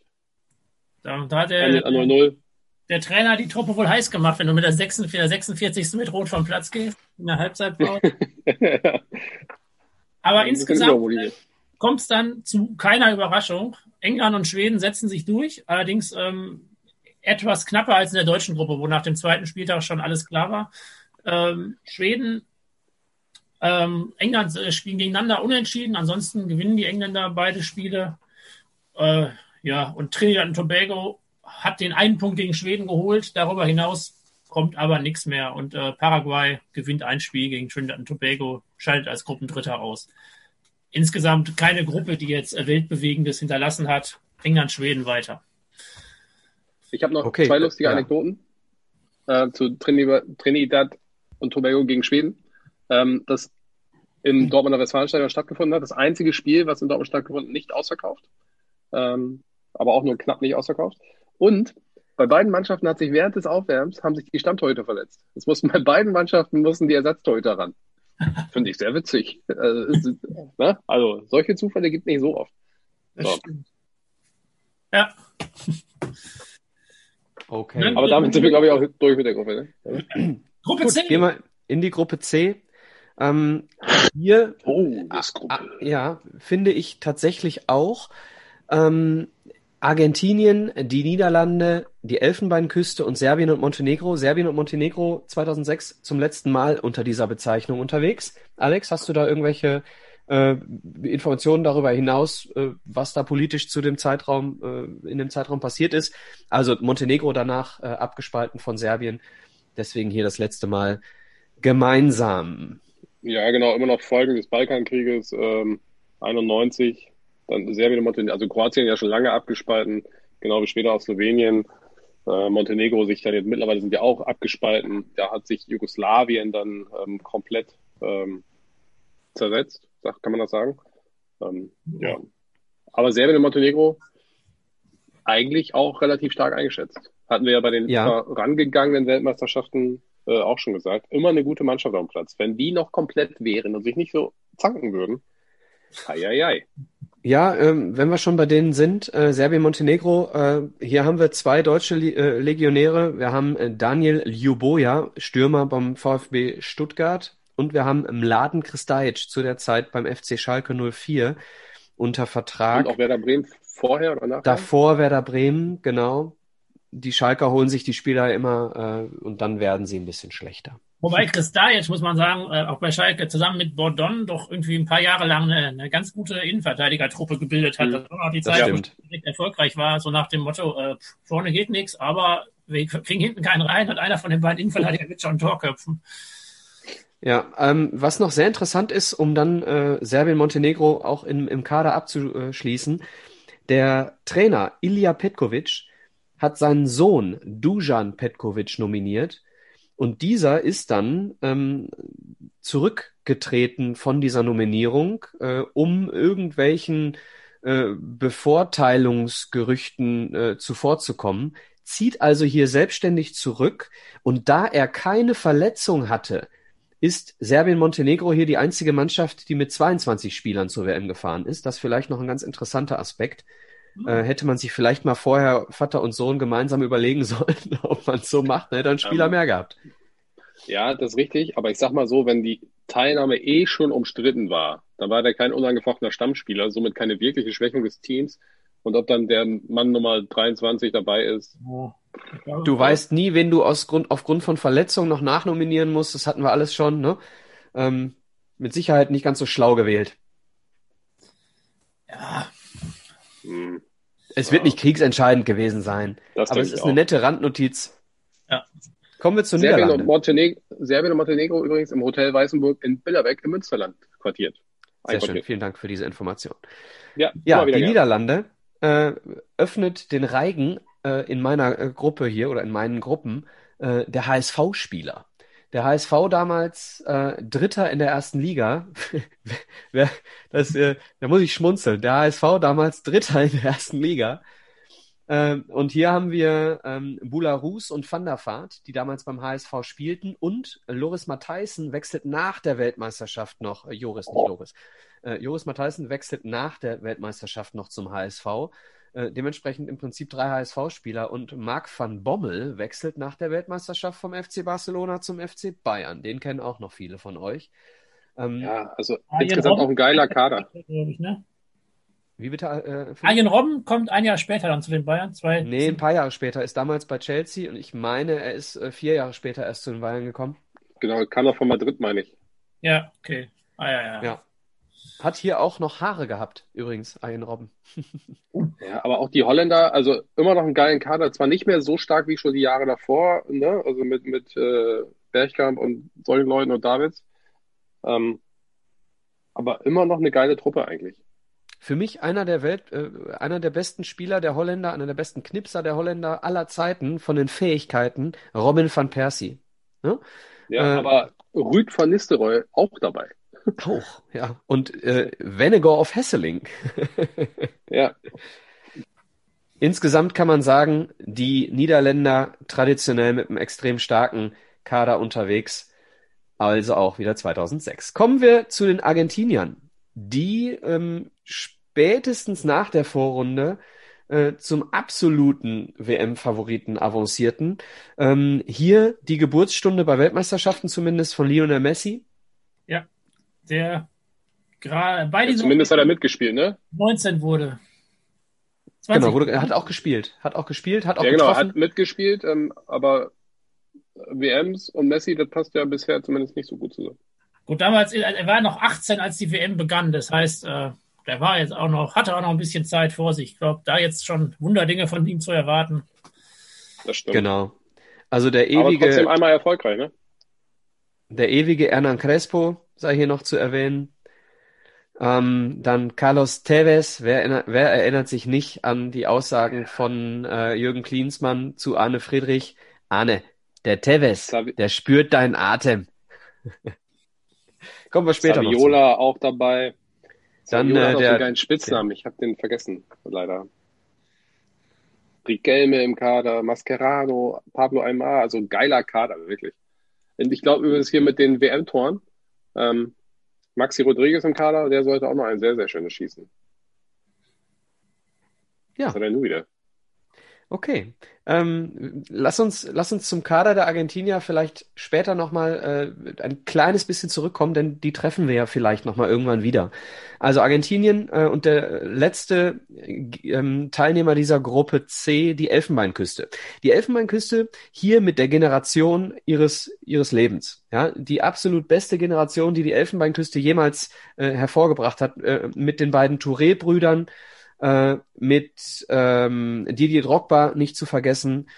Äh, also hier von der Generation zu sprechen, äh, ist nicht übertrieben und sie haben auch ziemlich viele Erwartungen geweckt vor der Weltmeisterschaft. Konnten sie dann aufgrund dieser Todesgruppe, zumindest was die Ergebnisse betrifft, nicht ganz erfüllen. Kommen wir dann gleich zu. Hier sei noch erwähnt, hier setzt sich der HSV so ein bisschen fort in meinen Gruppen. Hier haben wir wieder einen HSV-Spieler, Guy Demel, äh, Abwehrspieler des HSV. Wir sind jetzt hier schon beim vierten, glaube ich, der äh, WM 2006 beim HSV verbracht hat. Philipp, den kennen wir auch noch, oder? Den kennen wir auch noch. Und deswegen, äh, als Michael gerade von der Generation äh, der letzten äh, 100 Jahre sprach und ich Guy Demel gesehen habe, war ich mir nicht mehr ganz sicher, ob er recht hat. Aber hat ja noch ein Witzigerweise war das auch mein Blick. Es war ja nicht der einzige Spieler bei der Elfenbeinküste, also Yaya Touré, Colo Touré, Didi Drogba und so weiter. Arthur Boca. Ja. Gehen wir, gehen wir, gehen wir in die Gruppe, in die Gruppenspiele. Ähm, Argentinien schlägt im ersten Spiel knapp mit 2 zu 1 äh, die Elfenbeinküste und die Niederlande schlagen auch nur knapp mit 1 zu 0 Serbien und Montenegro.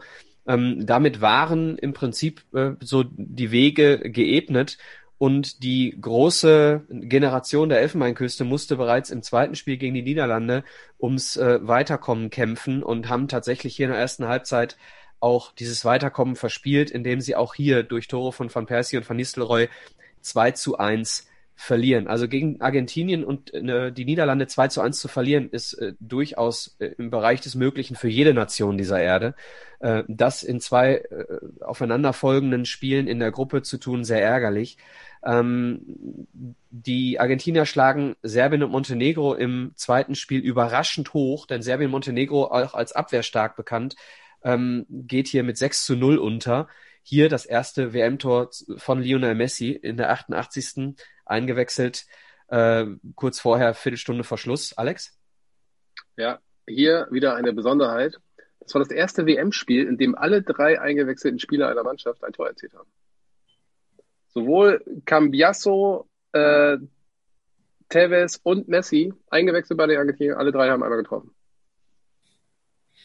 Was man ja, so alles schön. lernt in diesem Podcast. Hervorragend. Wir können auch noch mehr unnützes Wissen verbreiten. Ähm, es war die höchste Halbzeitführung, ja, die Argentinien jemals hatte. Und es war ähm, die höchste Niederlage von Serbien und Montenegro beziehungsweise Jugoslawien, die jemals bei einer Weltmeisterschaft geschah. Ja, dementsprechend. dieser WM mit einem 6 zu 0. Auch das. Dann dementsprechend war auch hier bereits nach den ersten beiden Spielen klar, die Niederlande und Argentinien an den ersten beiden Spieltagen, klar, gehen ins Achtelfinale und spielen dann im letzten Gruppenspiel nur noch den Gruppensieg aus hier sei zu beachten, dass aufgrund des Torverhältnisses logischerweise 6 zu 0 gegen Serbien-Montenegro gewonnen, den Argentiniern ein Unentschieden gegen die Niederlande gereicht hätte und man kann inzwischen auch sagen, gereicht hat, denn dieses Spiel geht 0 zu 0 aus. Dementsprechend Argentinien Erster in dieser Gruppe, die Niederlande, Niederlande Zweiter. Beide gehen mit sieben Gruppen in das Achtelfinale und die Elfenbeinküste kann zumindest noch im letzten Spiel äh, so, ein, so einen kleinen Achtungserfolg erzielen. Wie in beiden anderen Spielen zuvor auch, liegen sie hier 2 zu 0 zurück. In beiden Spielen vorher 2-0 zurückgelegen. Hier auch zur Halbzeit äh, 1 zu 2, aber sie gewinnen dieses Spiel insgesamt durch zwei Elfmeter noch gegen Serbien und Montenegro mit 3 zu 2. Alex. Ich möchte einmal dieses Thema Player of the Match, danach sprechen wir bitte nicht mehr drüber. Bei dem 0 zu 0 in Niederlande Argentinien, Player of the Match Carlos Tevez, also Stürmer von Argentinien. Ähm, ich kapiere es nicht. Und das andere, ähm, dieses 2-0, genau, das wollte ich auch sagen. Jedes Mal die Elfmeinküste liegt 2-0 zurück und auch früh, vor allen Dingen, auch mal früh in der ersten Halbzeit, hat ihn immer so ein bisschen das Genick gebrochen, obwohl die gute Kicker haben. Und in dem Spiel, wo es um nichts mehr ging, gibt's noch zwei rote Karten und neun gelbe Karten. Also irgendwie, vielleicht hätten die ihre Motivation mal in den vorherigen Spielen etwas stärker fokussieren sollen, weil. Ja, das kann durchaus mit den ähm, vor am, am Anfang schon angesprochenen Regeländerungen zu tun haben, glaube ich. Aber Oder es hat Spiel, was damit zu tun. Oder es hat was damit zu tun, dass du jetzt mal eben eine Sperre absitzt, weil du denkst, du kommst übers Achtelfinale hinaus. Das kann natürlich. In einem unwichtigen Spiel? Wo beide schon ausgeschieden nee. sind? Ach, du redest, du redest, äh, Entschuldigung, ich dachte, du redest von Elfenbeinküste gegen Serbien. Ah, redest du auch, du hast vollkommen recht. Genau. Ja, ich habe mich vertan. Morgen. Ich, nee, ich, ich war gerade bei der serbischen Nationalflagge, äh, hab die verdreht und die Niederlande gesehen. okay, ähm, was noch vielleicht ganz interessant ist, das Spiel Bist Niederlande du gegen Argentinien. privat mit Kristall befreundet oder so? Also ihr seid so komödiantisch auf einer Ebene irgendwie. Philipp, was hältst du davon? Wimpeltausch, der Fußballpodcast mit Philipp und Micha. Was hältst du davon? Ähm, ganz, ganz kurz noch äh, zum Entscheidungsspiel um den Gruppensieg. Äh, wir haben schon darüber gesprochen, äh, Philipp hat's gesagt, gerade 18 oder gerade 19 im Laufe der Weltmeisterschaft Philipp Messi, Philipp Messi sage ich schon, Lionel Messi. äh, das ist ein freudsches Kompliment, Philipp. Ähm, und hier in einem Spiel, wo es um den Gruppensieg geht, spielt er tatsächlich von Anfang an neben Tevez. War Crespo verletzt oder was passiert? Weiß es jemand? Er spielt nachher keine große Rolle mehr, ne? Nach der, nach der Vorrunde. Lionel Messi. Aber vielleicht wurde der Gruppensieg auch nicht so hoch gehalten, dass man gesagt hat, komm, schonen wir den, den, den einen, geben dem anderen nochmal eine Chance. Und man muss ja auch sagen, also Tevez hat jetzt ja auch nachher nicht automatisch immer von Anfang an gespielt. Also vielleicht war der auch einfach nicht der, war das einfach so eine unsichere Position, wo die mal ein bisschen was ausprobiert haben. Oder ein Schelm, wer Böses dabei denkt, die Argentinier wollten den Deutschen entgehen, denn als Gruppensieger äh, wäre es durchaus möglich, dass sie später auf die Deutschen in ihrem Baum treffen. Boah, aber Wollen wir mal nicht unken. Gehen wir aus der Gruppe raus. Argentinien geht auch aus der Gruppe raus als Gruppenerster. Die Niederlande als Gruppenzweiter. Die Elfenbeinküste verabschiedet sich mit drei Punkten als Dritter. Und Serbien, Montenegro verabschieden sich nicht nur von ihrer Nation, sondern auch aus der Weltmeisterschaft mit null Punkten. So, kommen wir zur Gruppe D. Ähm, eine Gruppe für Fußball-Feinschmecker, möchte ich mal sagen. Ja, wir haben in dieser Gruppe Iran, Angola, Mexiko und Portugal. Ähm, ich sag mal, die Favoritenrollen relativ klar verteilt, würde man sagen. Mexiko und Portugal müssten hier durchkommen. Schauen wir uns gleich mal an, wie das passiert ist. Zuerst gehen wir mal kurz in die Kader, ob wir aber da irgendwelche Besonderheiten haben. Also beim Iran, das, ähm, der Iran ist, glaube ich, für den äh, Podcast Doppelsechs, wenn ihn jemand kennt, ein gefundenes Fressen. Hier gibt es Spieler wie Medi Malavikia, Wahid Hashemian, Ali Day. Also Fußballgold, sag ich mal, ja. Die sind auch den deutschen Fußballern auf jeden Fall bekannt. Ich hätte noch einen. Würde ich, würde ich tippen. Hast du noch einen? Dann hau raus. FC Bayern München. Ja, ich habe äh, wahrscheinlich Karim Bagheri nicht, sondern was Ali Karimi. Ali, so hieß er nämlich, genau. Ja, also da ist der eine oder andere, die Iraner eigentlich, wenn man sich das so anguckt, eine gute Mannschaft, würde man tippen. Ja, ähm, zu Angola kann ich jetzt nicht so viel sagen, da kenne ich tatsächlich nicht einen. Ähm, ich weiß nicht, wie es euch so da geht. So bestellt man übrigens in Ostdeutschland ein Getränk, ne? Ich hätte gerne Angola. Hast du heißt Feridon Sandi erwähnt übrigens? Hast du Feridon Sandi erwähnt? Ja, ja, den gibt es auch. So, erster FC Kaiserslautern. Ja, wir, wir Und sind schon. Nummer 5, ja, ich würde ganz kurz nochmal. Nummer 5 des HSV, ne? Medi Madavikia. Hier sind wir schon bei 5. Du bist dran. Ich habe ja auch nur beispielhaft einige aufgezählt, Michael. Ich wollte den HSV nur noch mal erwähnen. Ja, ähm, es gibt einen Rui Marques bei Angola, den ich aber nicht kenne. Dann gibt es unter anderem Sturm Flavio und Love. ähm, Love ja, könnte man Mario, kennen, oder? Lama. Also es gibt da jede Menge, also ähnlich wie die Brasilianer mit Künstlernamen bestickte Fußballer, aber von denen kennt man relativ wenige. Ah, es ist, nee, Love ist nicht Wagner Love. Wagner Love war jemand, den man kennen könnte, ne? Genau, der ist auch viel, viel später, hat er, glaube ich, bei Shakhtar Donetsk gespielt oder so. Was auffällig ist vielleicht, ähm, geschichtsbewanderte Hörer werden es wissen, Angola, ehemalige Kolonie von Portugal, deshalb auch viele Angolaner, sagt man, glaube ich, in Portugal aktiv hier. Ich hoffe, das war richtig, was hier erzählt habe. Wie groß ist Angola? Circa, ja. Alex? Halber, halber Liter, Liter. Gibt's auch Angola Light oder was? Nee, wie groß ist. Oh, na, jetzt hör mal auf damit, das macht man nicht. Wie, wie, wie groß ist denn Angola ungefähr? Weil ähm, das würde mich dann schon interessieren, warum dann äh, ist aus Angola tatsächlich so viele in die portugiesische Nationalmannschaft schaffen, denn Portugal ja keine kleine Nation. Fußballerisch gesehen. Die portugiesische Nationalmannschaft. Also in der portugiesischen Nationalmannschaft spielt, glaube ich, keiner von denen. Aber in der Liga.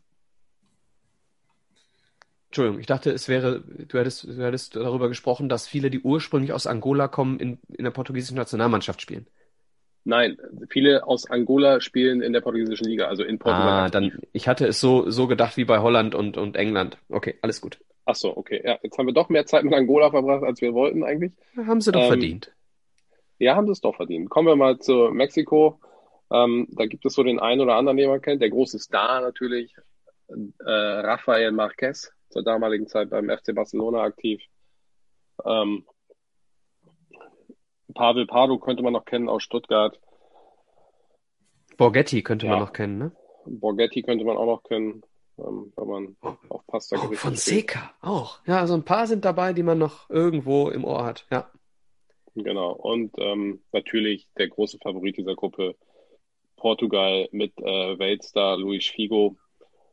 Ähm, auch diese Mannschaft ist wieder für den Doppel, äh, Doppelsechs-Podcast pures Gold, glaube ich, mit Nuno Gomes, Helder Postiga, Deco in dem Kader, ähm, jedem Ricardo Carvalho, damals bei Chelsea, glaube ich, auch einer der weltbesten Innenverteidiger. Also Portugal schon mit einer guten Mannschaft, kann man nicht anders sagen. Ja, und das Duell der Favoriten, nein, sollte später folgen, das Eröffnungsspiel dieser Gruppe Mexiko gegen Iran kann Mexiko überraschend deutlich, wie ich finde, ähm, 3 zu 1 gewinnen. Portugal tut sich ein bisschen schwer, gewinnt 1 zu 0 gegen Angola.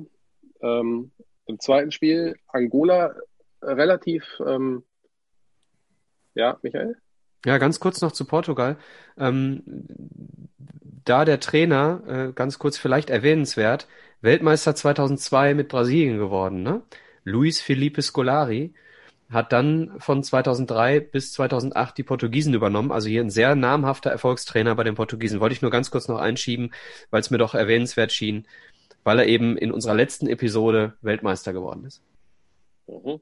Okay, mit Weltmeistertrainer Luis Felipe Scolari gewinnt Portugal gegen Angola 1 zu 0. Tor in der vierten Minute durch Pauletta, damals glaube ich in Frankreich irgendwo aktiv, Bordeaux, kann das sein? Keine Ahnung.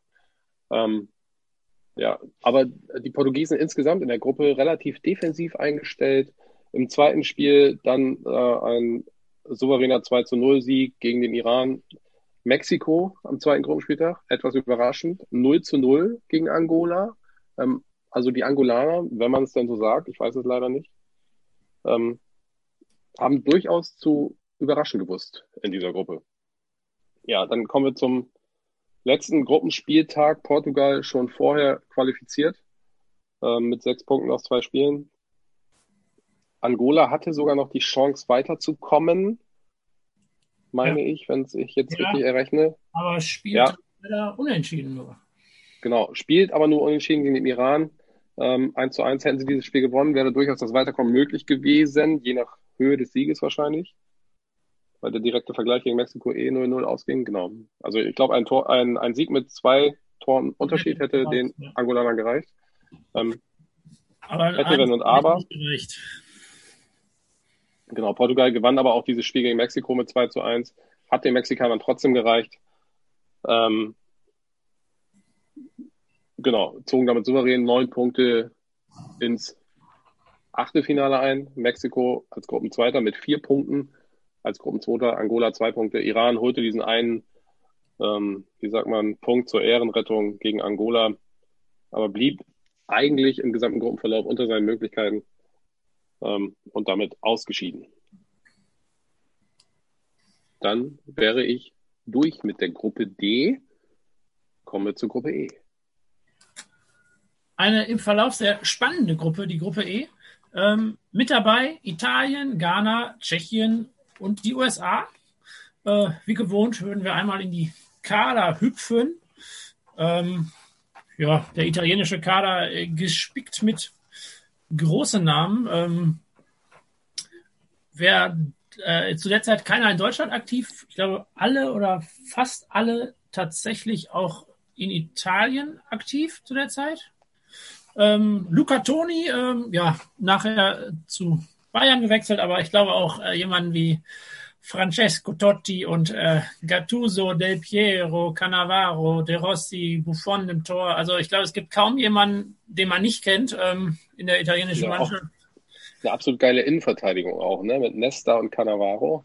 Ja, die werden ja auch. Obwohl Nesta gar kein Stammspieler sehe ich gerade.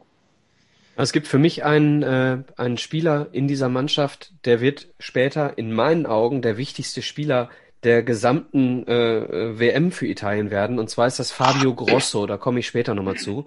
Äh, eigentlich eher unscheinbarer Linksverteidiger, unscheinbar in, in Bezug auf die auf die, die, die Größe des Namens, aber Fabio Grosso ein sehr entscheidender Spieler für Italien auf dem Weg, wo auch immer er hinführen wird. Ja, also italienische Mannschaft auf jeden Fall Favorit äh, in der Gruppe, sehr stark besetzt zu der Zeit. Ähm, die Tschechen mit ja, einer starken äh, BVB-Front äh, mit Jan Koller und Thomas Rosicki dabei, ähm, die Offensive der Dortmunder zu der Zeit. Ähm, ansonsten noch Jan Pollak, damals bei Nürnberg aktiv.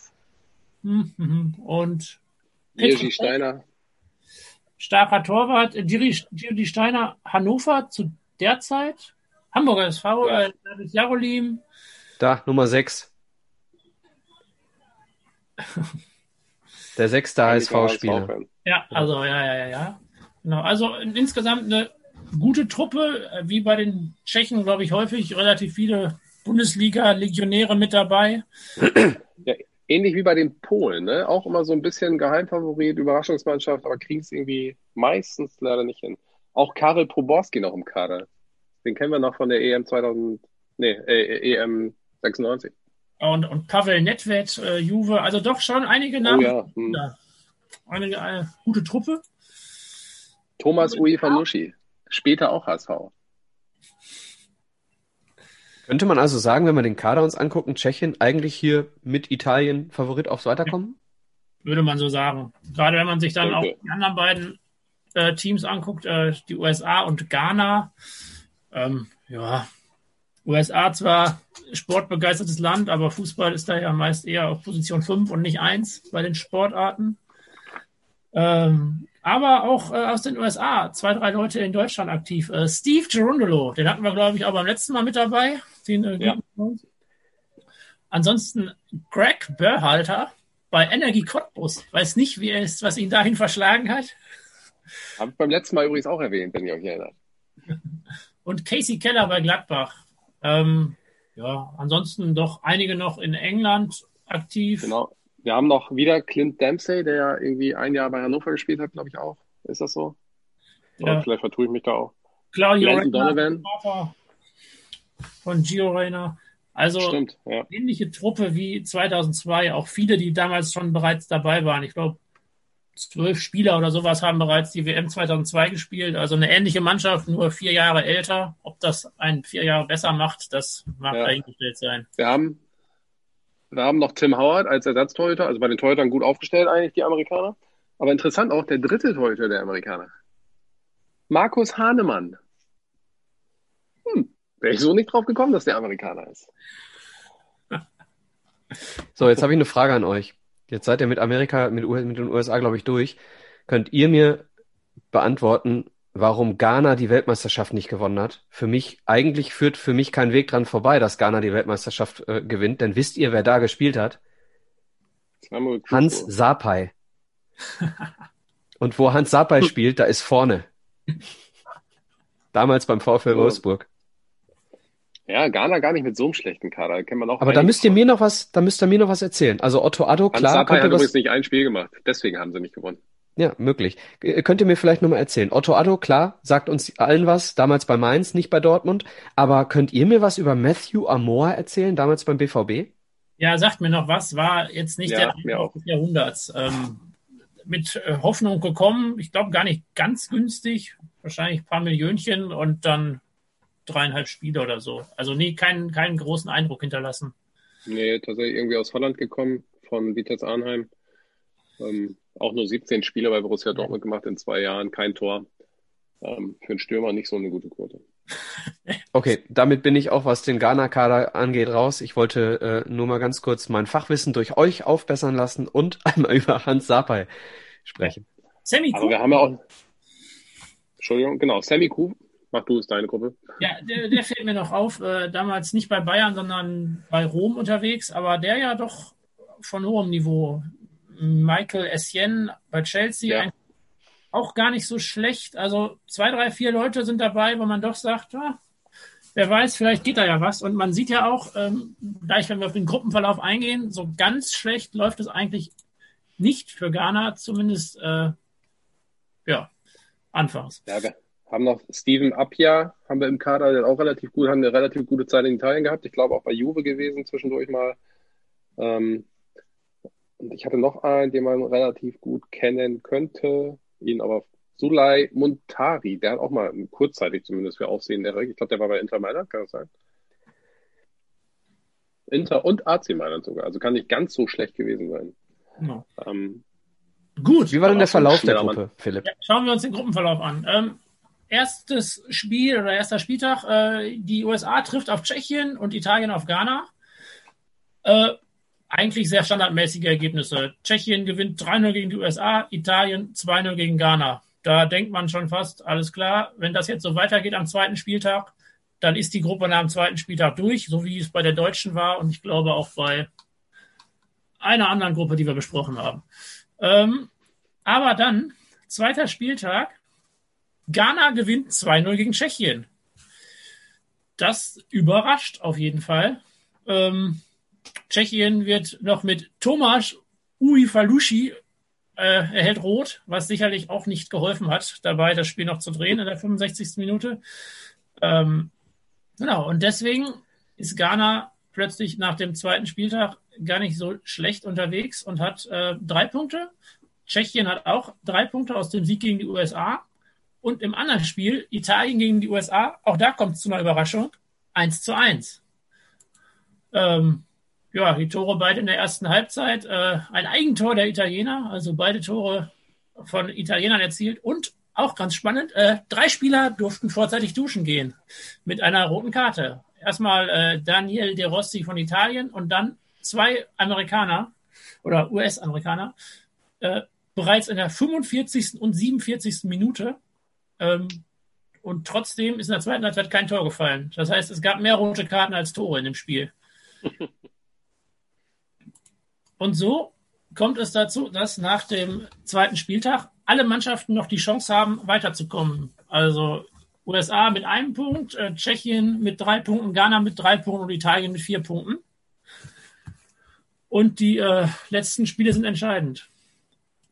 Äh, die beiden eigentlichen Favoriten, Tschechien und Italien, treffen aufeinander. Und da kann sich Italien mit 2 zu 0 durchsetzen. Der äh, Marco Materazzi, der nachher auch noch äh, ja, zweifelhafte Berühmtheit erlangt, macht das wichtige 1 zu 0. Äh, und dann in der 87. Minute äh, Filippo Inzaghi mit dem 2 zu 0. Ja, für Italien dann doch recht souverän im Nachhinein da durchgegangen mit sieben Punkten. Ähm, ja, auch da wieder eine rote Karte für äh, die Tschechen. Jan Pollach muss sich auch da wieder in der 47. Minute äh, verabschieden. Also die ganze Gruppe scheint relativ aggressiv unterwegs gewesen zu sein. Nennen wir sie die rote Gruppe. Genau. Äh, und im Parallelspiel, ähm, beide Mannschaften haben noch die Chance weiterzukommen. Denn äh, hätte die USA da gewonnen, wären sie mit vier Punkten plötzlich an Ghana und Tschechien vorbeigezogen. Ähm, doch Ghana kann sich mit 2 zu 1 durchsetzen.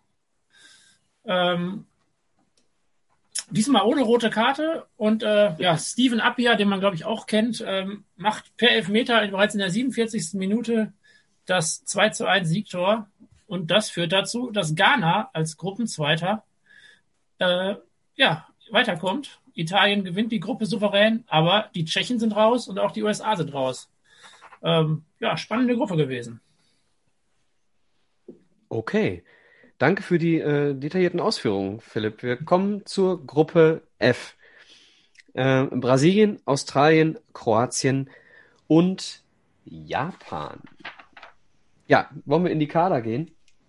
Machen wir. Ähm, Japan äh, interessant, weil äh, ein Trainer dort aktiv war, den viele von euch aus Brasilien kennen könnten. Zico. Zico, der Trainer von Japan, äh, von 76 bis 86 äh, Nationalspieler der Brasilianer und damit eine traurige Begebenheit, denn in dieser Nationalmannschaft, die gespickt ist in ihrer Karriere oder in ihrer Historie mit Weltmeistertiteln, gerade in der Zeit, 76 bis 86, konnten sie den Weltmeistertitel nicht erlangen, also der weltberühmte Zico ohne den Titel. Ähm, ja, aber was wir hier haben. Ja sogar in Brasilien gibt es sogar Stimmen, die sagen, Zico war der bessere Fußballer als Pelé. Tatsächlich. Was hier aber in der Gruppe noch interessant ist, ist der Hamburger SV. Wir haben hier nämlich Spieler Nummer 7, Naohiro Takahara. Der Stürmer der Japaner spielt 2006 beim HSV. Also ich glaube, haben die überhaupt in ihrem Kader irgendeinen Spieler gehabt, der nicht zur WM gefahren ist? Ich glaube nicht. ja, dementsprechend, äh, ja, äh, ich weiß nicht, ob ich, ich möchte über andere Spieler jetzt nicht, nicht unbedingt äh, noch sprechen. Kommen wir vielleicht äh, im Laufe der nächsten Spiele noch dazu. Kommen wir zum Kader der Kroaten. Hier haben wir auch ein paar Legionäre. Äh, Ivan Klasnic, SV Werder Bremen, Niko Kovac, Hertha BSC, Josip Simonic, Hertha BSC und Jurica Vranjes, ebenfalls Werder Bremen. Dazu kommt Marco Babic von Bayer Leverkusen. Also, die Kroaten sehr, sehr viel in der äh, Bundesliga unterwegs. Der bekannte Bruder von Niko Kovac, Robert Kovac, damals bei Juve, auch im Kader. Äh, Ivica Olic kennen wir alle vom HSV und von FC Bayern München vor allem. Ähm, damals beim ZSKA Moskau. Also im Prinzip auch ein Kader, bei dem man denken könnte, ja, da geht einiges. Und dann gab es die Australier. Die Australier haben ähm, einen Spieler in ihren Reihen, der in der zweiten deutschen Bundesliga gespielt hat, nämlich äh, Joshua Kennedy. Joshua Kennedy spielte damals bei Dynamo Dresden in der zweiten Liga, die aber abgestiegen sind. Das heißt, dieser Spieler ist äh, quasi paar Wochen vor der Weltmeisterschaft in die dritte deutsche Liga abgestiegen und spielt dann mit Australien eine Weltmeisterschaft in Deutschland, äh, zu der man ja direkt mal sagen könnte, ich spoiler mal, sie haben eine sehr gute Weltmeisterschaft gespielt. Denn in dieser Gruppe setzt sich der Favorit Brasilien, der amtierende Weltmeister, zwar durch, mit drei Siegen unbeschadet durch die Gruppe, ähm, auch knappe Dinger mit dabei, unter anderem eben gegen Australien, äh, aber eben die Australier setzen sich hier als Gruppenzweiter durch und nicht die Kroaten. Ne, erstes Spiel gewinnt Australien gegen Japan, konnte man vielleicht noch sagen, okay, ja, kann, kann man machen. Äh, aber im zweiten Spiel schon Kroatien äh, mit den Zeichen, nachdem sie gegen Brasilien nur knapp verloren, äh, gegen Japan dann nur ein Unentschieden holen konnten, mit dem Zeichen, dass sie so stark dieses Jahr vielleicht gar nicht sind. Ja, und verlieren dann äh, äh oder gewinnen dann das dritte Spiel auch nicht. Äh, spielen wieder nur Unentschieden gegen Australien und damit geht Australien mit vier Punkten als Gruppenzweiter in das Achtelfinale und hier zum ersten Mal als ein Teilnehmer aus Ozeanien im, äh, in der Runde der letzten 16. Wir haben also Brasilien als Gruppenerster und Australien als Gruppenzweiter, die äh, damit auf die Argentinier trafen im Achtelfinale. Kommen wir gleich zu. Kommen wir erstmal zur Gruppe. Ja, vielleicht noch ein Wort zu dem Spiel Kroatien-Australien. Äh, das wird ja das Spiel gewesen sein, wo es ums Weiterkommen geht. Äh, letzter, drittes Gruppenspiel. Wer gewinnt, ist weiter. Beim Unentschieden schaffen es die Australier. Ähm, das wurde von den Leuten auch so angenommen, würde ich mal sagen. Äh, acht gelbe Karten, drei rote Karten. Da war Motivation auf jeden Fall vorhanden. Ähm, gut verteilte, sowohl gelbe als auch rote Karten. Und äh, durch das äh, 2 zu 2 konnten sich dann die Australier durchsetzen. Also ich glaube, das war ein Spiel, da, da, da brannte die Hütte. Das Ganze in Stuttgart stattgefunden. Ja. Ich wollte noch was zu Brasilien sagen. Also klar, Brasilien gewinnt diese Gruppe souverän mit drei Siegen. Aber insgesamt haben sie nicht wirklich guten Fußball gespielt. Ich würde sogar sagen, enttäuscht, auch bei den eigenen Fans. Äh, Australien im zweiten Gruppenspiel haben, wurde zwar 2-0 geschlagen, aber die Australier, hätten sie ihre Chancen gemacht, wäre da durchaus mehr drin gewesen für die Australier und auch Kroatien schon im ersten Spiel.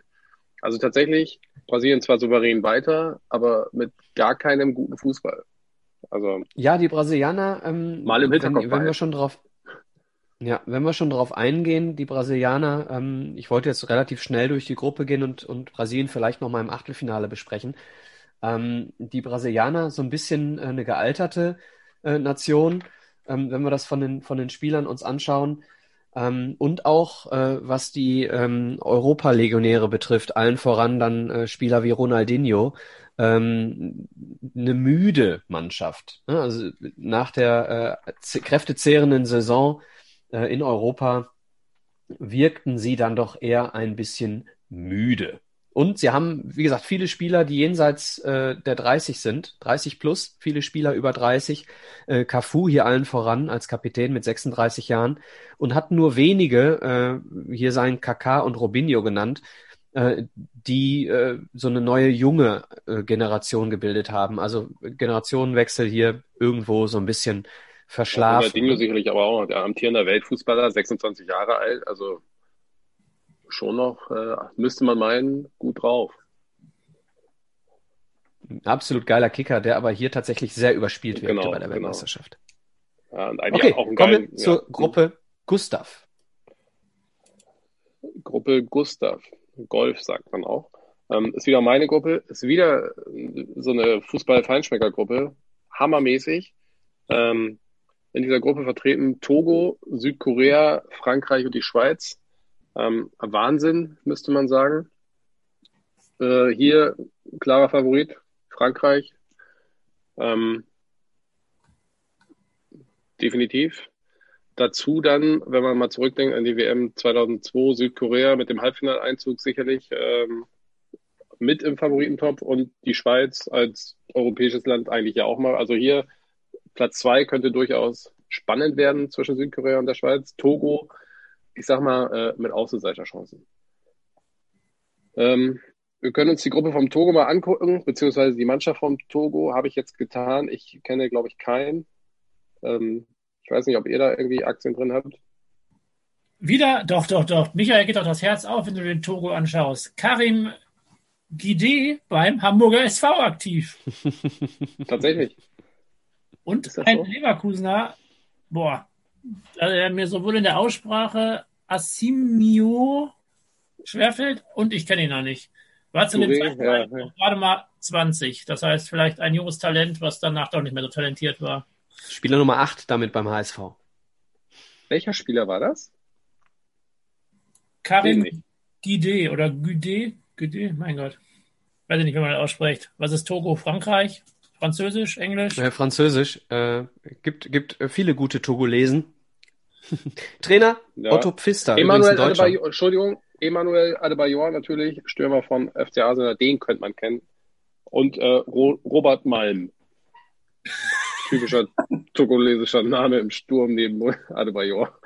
Ähm, ja, äh, das war die Mannschaft von Togo. Südkorea kennt man wahrscheinlich ähnlich viele, außer natürlich wieder Jungwan Ahn, Darf ich ganz kurz nochmal zu den, darf ich ganz kurz noch mal zu den Togolesen kommen?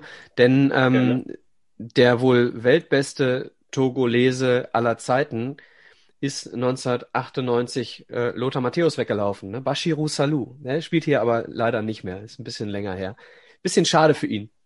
Bitte, Alex. Bashiru Salou ähm, hier, ne, der, die wunderbare Überleitung, nämlich vom Arn Jungwan zu Bashiru Salou, beide MSV Duisburg, haben wir es auch wieder.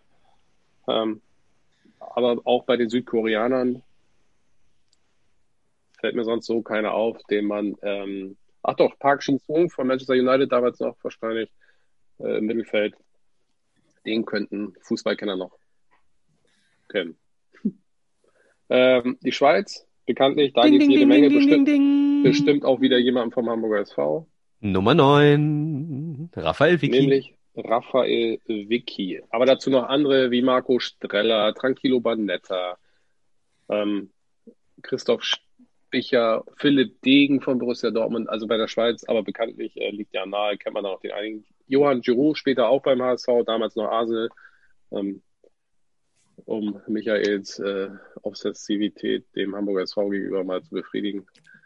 Ähm, und der große Favorit natürlich in dieser Gruppe, Finalist äh, von der vergangenen Weltmeisterschaft, ähm, Frankreich mit den altbekannten Stars. Du bist im Jahr gesprungen, Alex. 2002 war äh, die letzte Weltmeisterschaft. Stimmt, Entschuldigung, ja, mh. äh, nicht Finalist, aber ach, was weiß ich. Frankreich dabei mit den altbekannten Spielern und die Betonung liegt hier auf altbekannt, weil auch ähnlich wie die Brasilianer, die Franzosen im Alter schon weit fortgeschritten bei dieser Weltmeisterschaft. Ne? Natürlich Zinedine Zidane, Trezeguet, Henri, äh, Ribéry, um nur einige zu nennen. Tyram immer noch in der Abwehr aktiv. Den kennen wir ja auch noch von 98 von der WM, wo sie ähm, Weltmeister wurden. Ähm, ja, Zidane, das stand, glaube ich, schon fest. Sie dann hier mit der letzten Weltmeisterschaft, ne? Sie dann, das mag sein, dass es feststand. Ja, mit 34, glaube ich. Danke. Ja. Also die wenigsten spielen mit 38 noch eine WM. Äh, Mutter Matthäus hier mal ausgenommen. Ähm, ja, ich meine sogar, dass er die Karriere komplett beendet hat, dass er es vorher schon feststand, dass er seine komplette Karriere beendet hat. Ja, das kann sein, dass das sein letztes Fußballspiel war. Das kann ja. durchaus sein. Ähm, geht gut los für die Südkoreaner. 2 zu 1 gewinnen sie gegen Togo. Damit äh, Tabellenführer nach dem ersten Spieltag, weil Frankreich-Schweiz nur 0-0 unentschieden spielt. Ja, die Schweiz bekommt kein Gegentor gegen die Franzosen. Merken wir uns mal. Ähm, Spieltag 2, Frankreich spielt gegen Südkorea. Das nächste Unentschieden für die Franzosen. Nur 1 zu 1. Südkorea damit schon bei vier Punkten, Frankreich ein Punkt, die Schweiz gewinnt gegen Togo mit 2 zu 0. Wieder, bleibt wieder ohne Gegentor. Damit vor dem letzten Gruppenspieltag alle Mannschaften noch mit Chancen aus weiterkommen. Außer Togo, wenn ich mich richtig äh, errechnet habe. Hier. Ähm, Und Frankreich abhängig quasi, von der Schweiz, ne? Genau, Frankreich abhängig von der Schweiz. Die Schweiz äh, so muss Südkorea schlagen, glaube ich, und die Franzosen müssen ihr Spiel selber gewinnen, damit sie weiterkommen. Aber es kommt natürlich so, Frankreich schlägt Togo mit 2 zu 0. Die Schweiz schlägt auch Südkorea mit 2 zu 0. Damit, wer mitgezählt hat, die Schweiz bei sage und schreiben null Gegentoren, sieben Punkten, ähm, damit souverän als Gruppenerster weiter. Frankreich rettet sich am letzten Spieltag mit dann fünf Punkten als Gruppenzweiter, zieht damit in die Gruppe äh, in die Gruppe, in die zieht in Gruppe H ein. Frankreich durch, die durchläuft bei dieser Weltmeisterschaft eine ja, Gruppe. ist ja gut jetzt. zieht jetzt ins Achtelfinale ein. Ähm, aber wie gesagt, bemerkenswert, Schweiz ohne Gegentreffer, Frankreich als Gruppenzweiter trifft auf den Gruppensieger der Gruppe H, weil die ja immer über Kreuz gespielt haben. Und das könnte natürlich, der Gruppensieger ist meist auch eine gute Mannschaft. Also schauen wir mal, was da so rumkommt in der Gruppe H. Was ist denn da so drin? Gruppe Äh, oh, ja. Saudi-Arabien, Tunesien, Spanien und die Ukraine sind dort zu finden. Auf den ersten Blick, äh, ja, gerade Tunesien und Saudi-Arabien äh, sind jetzt nicht unbedingt Favoriten auf den Gruppensieg. Spanien da deutlicher Favorit. Ähm, und vorab, so wird es auch kommen, Spanien geht sehr souverän durch diese Gruppe durch und gewinnt diese auch. Mit einer Truppe, ähm, ja, die auch doch den ein oder anderen bekannten Namen enthält. Ähm, ganz viele bei Real Madrid, Atletico Madrid, Barcelona aktiv. Äh, Iker Casillas im Tor, Puyol, äh, Fernando Torres, ähm, Iniesta, Xabi Alonso, Sergio Ramos. Also schon eine Mannschaft, mit der man auch bei einer WM was bewirken kann.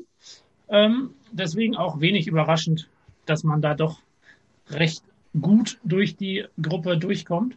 Und insgesamt relativ wenig Leute dabei, die vorher schon 2002 dabei waren. Also hier hat man eine etwas jüngere Mannschaftsstruktur als vorher bei den ähm, äh, Brasilianern und Franzosen.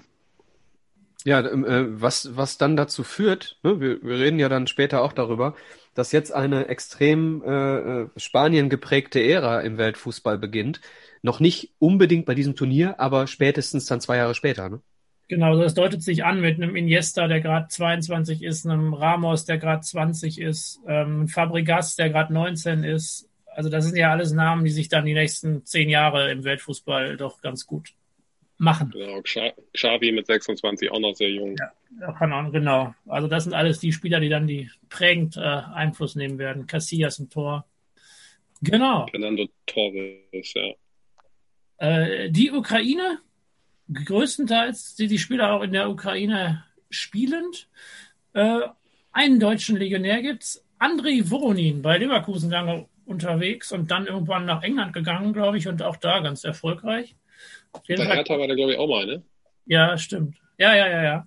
Auf jeden Fall kein schlechter. Ähm, boah, so ganz viele andere Namen sagen wir jetzt erstmal nichts, was aber ganz gut ist. Ich glaube, Entschuldigung, An André Voronin, glaube ich, mittlerweile Co-Trainer von ähm, dem ehemaligen Schalker Trainer bei ZSK Moskau. Wie heißt der denn noch? Tedesco. Ja, danke. Genau, ich meine, er ist jetzt Co-Trainer von Tedesco. Der ist nicht so happy, der will seinen Vertrag nicht verlängern. Ja, genau. Will zurück zu Schalke. ja, ja, Schalke. genau.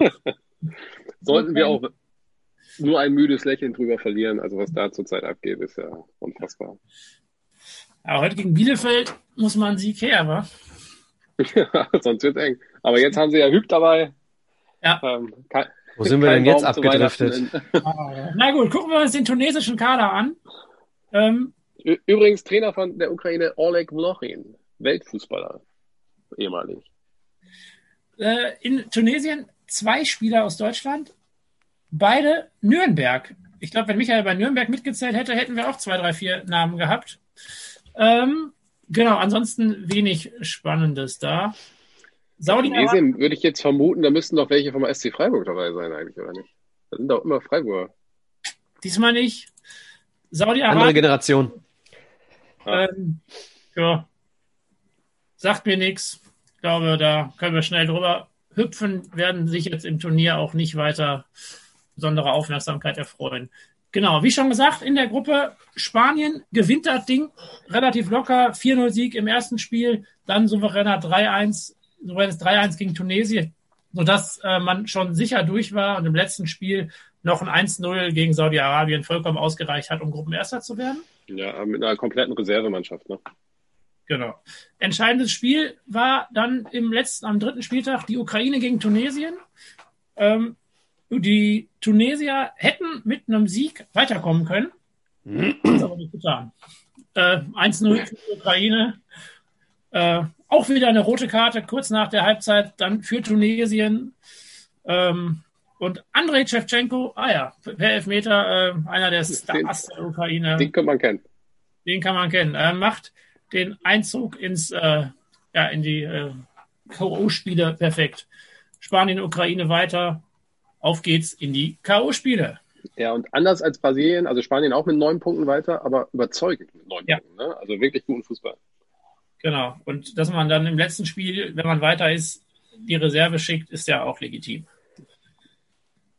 Gut. Okay. Gehen wir ins Achtelfinale und damit äh, im ersten Achtelfinale direkt zum deutschen Achtelfinale. Deutschland gegen die Schwedinnen. Deutschland, Schweden.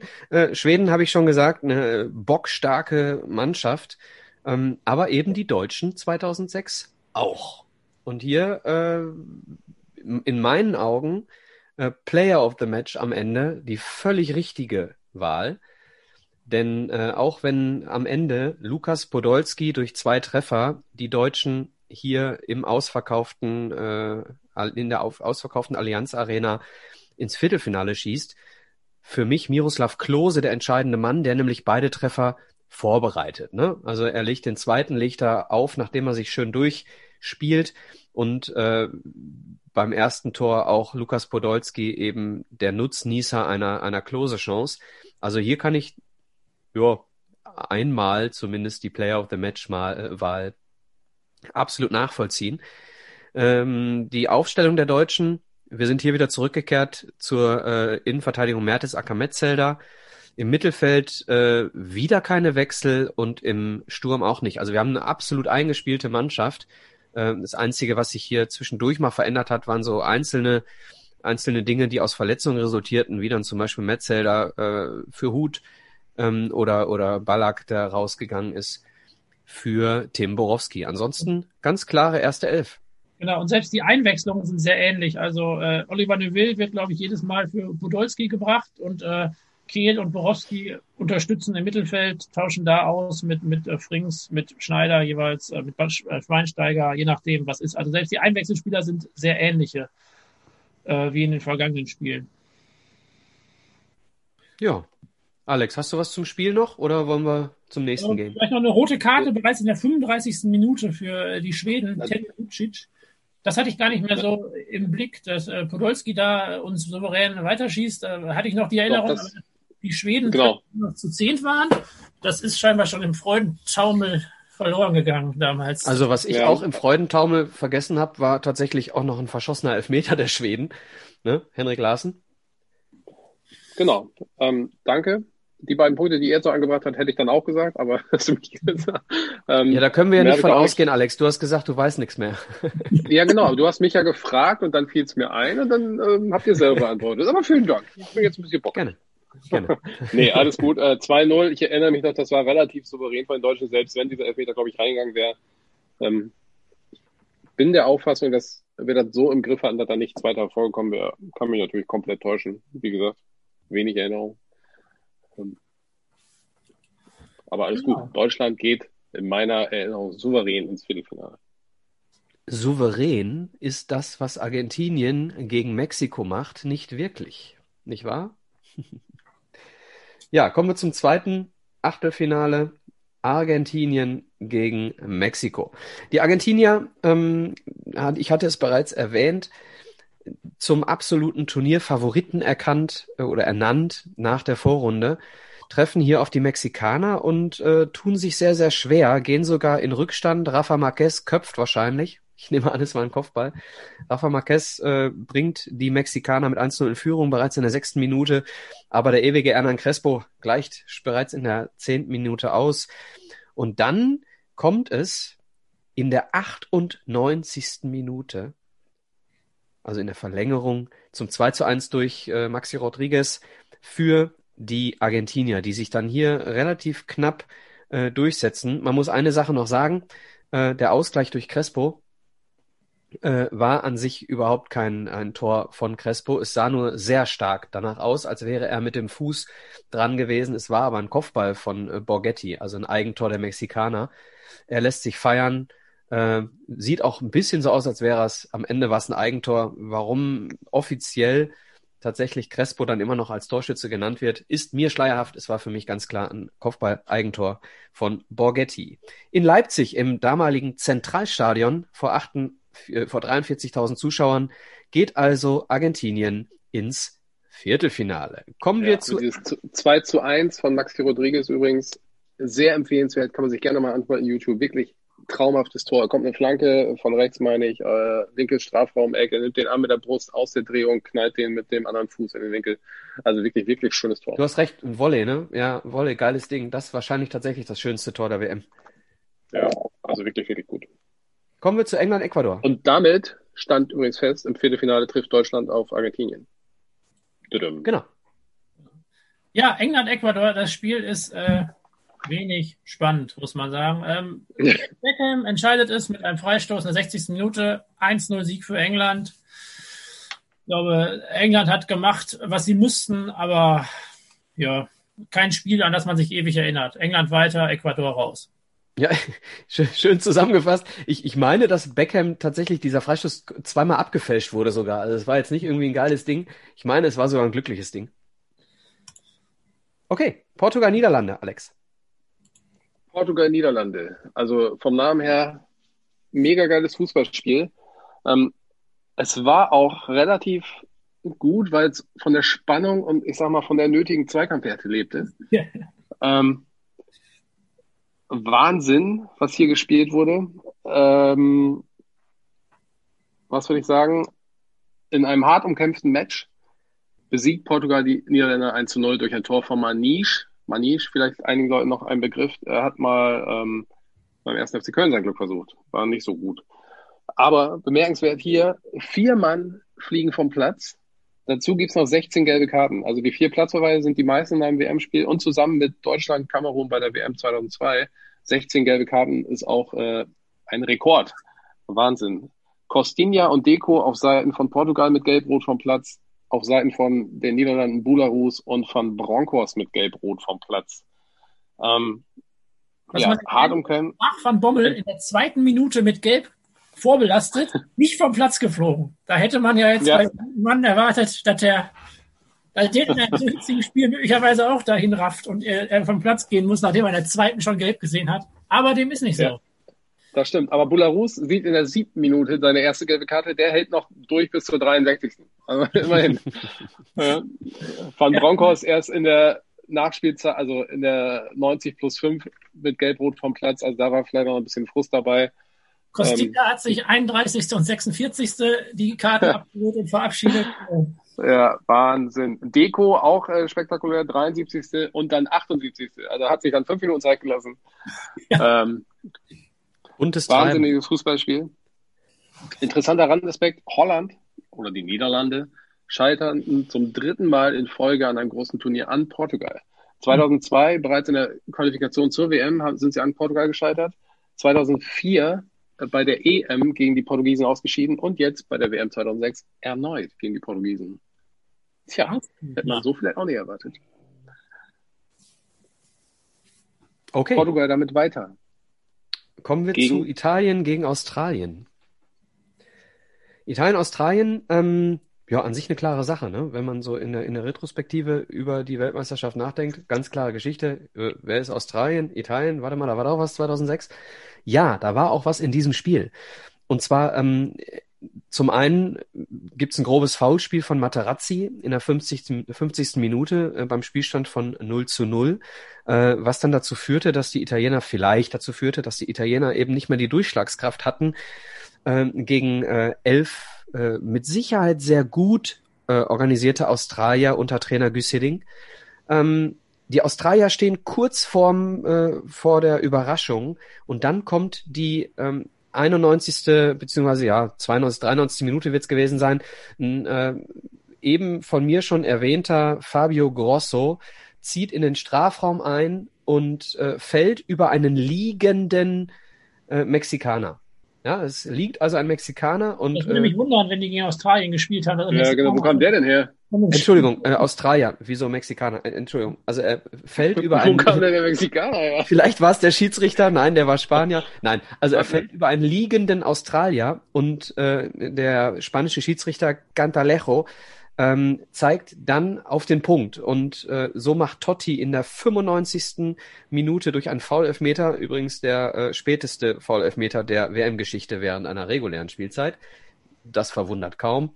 In der 95. Minute schießt dann ähm, Francesco Totti die Italiener in meinen Augen durch einen absolut unberechtigten Elfmeter im Fritz-Walter-Stadion in Kaiserslautern ins Viertelfinale. Australien scheidet aus, Italien kommt leider, muss man dazu sagen, in meinen Augen weiter. Kommen wir zur Schweiz gegen die Ukraine. Ja, also Matarazzi ist nicht nur einmal aufgefallen bei dieser WM, ne?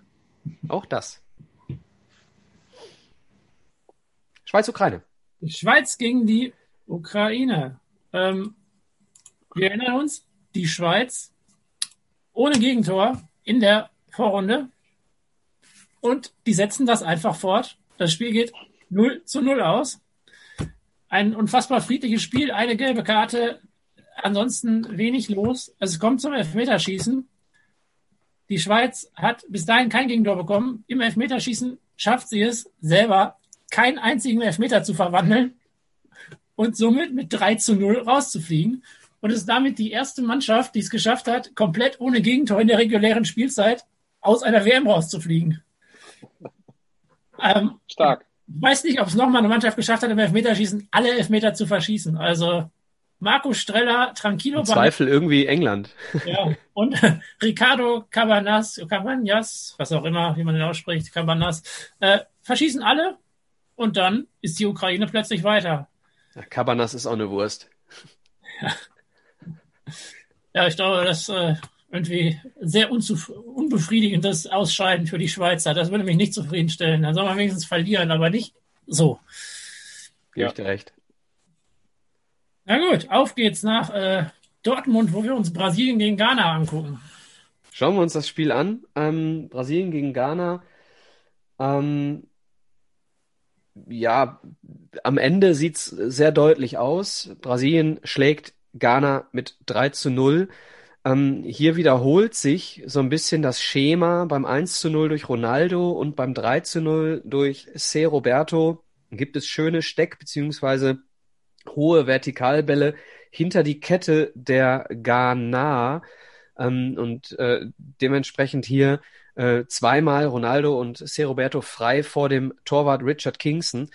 Ähm, und dazwischen noch in der Nachspielzeit der ersten Halbzeit Adriano mit dem 2 zu 0. Player of the Match tatsächlich der äh, Münchner C. Roberto, ähm, der äh, ja, hier aber bei weitem noch nicht seine letzte Weltmeisterschaft oder beziehungsweise nicht sein letztes Spiel macht. Der spielt, glaube ich, immer noch. Wir haben 2020, der spielt, glaube ich, im Alter von 68 Jahren immer noch erste Liga in Brasilien. Ja, ähm, Brasilien geht mit dem 3 zu 0 am Ende ungefährdet in die Runde der letzten acht. Kommen wir zu Spanien gegen Frankreich. Genau, Spanien gegen Frankreich, auch ein hochklassiges Duell.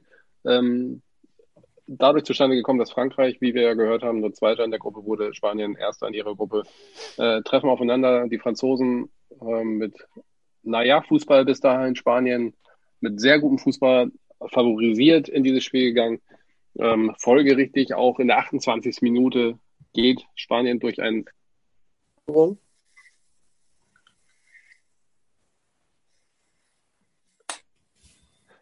geht Spanien durch einen Elfmeter in Führung. Ja. Ähm, aber Frankreich kommt zurück durch einen uns nicht ganz unbekannten Franzosen. Noch vor der Halbzeit äh, macht Franck Ribéry das 1 zu 1 und bringt die Franzosen damit zurück ins Spiel.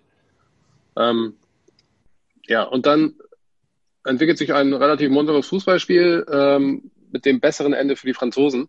Patrick Vieira kurz vor Schluss, also relativ kurz vor Schluss in der 83. Minute mit dem 2 zu 1 und Zinedine Zidane in der Nachspielzeit der äh, regulären Spielzeit noch mit dem 3 zu 1, nachdem die äh, Spanier alles nach vorne geworfen haben. Ähm, ja, Frankreich setzt sich hier zumindest ein bisschen überraschend dann doch gegen die Spanier durch und zieht damit auch ins Achtelfinale ein. Viertelfinale.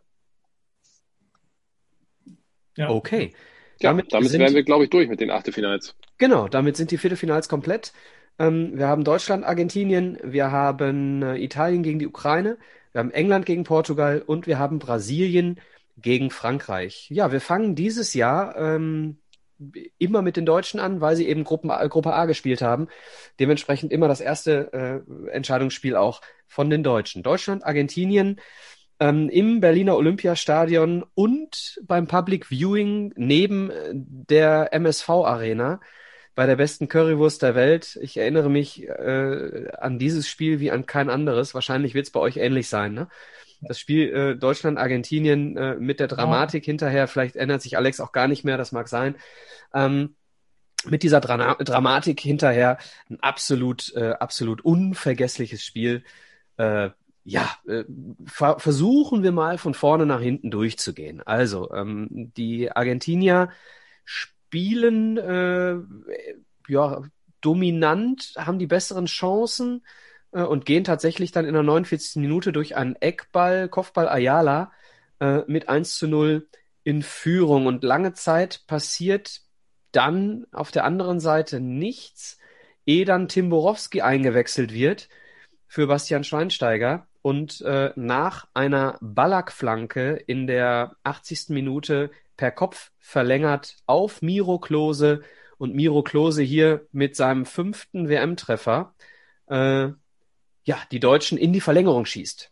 Jetzt seid ihr dran. Köpft, oder? Ja.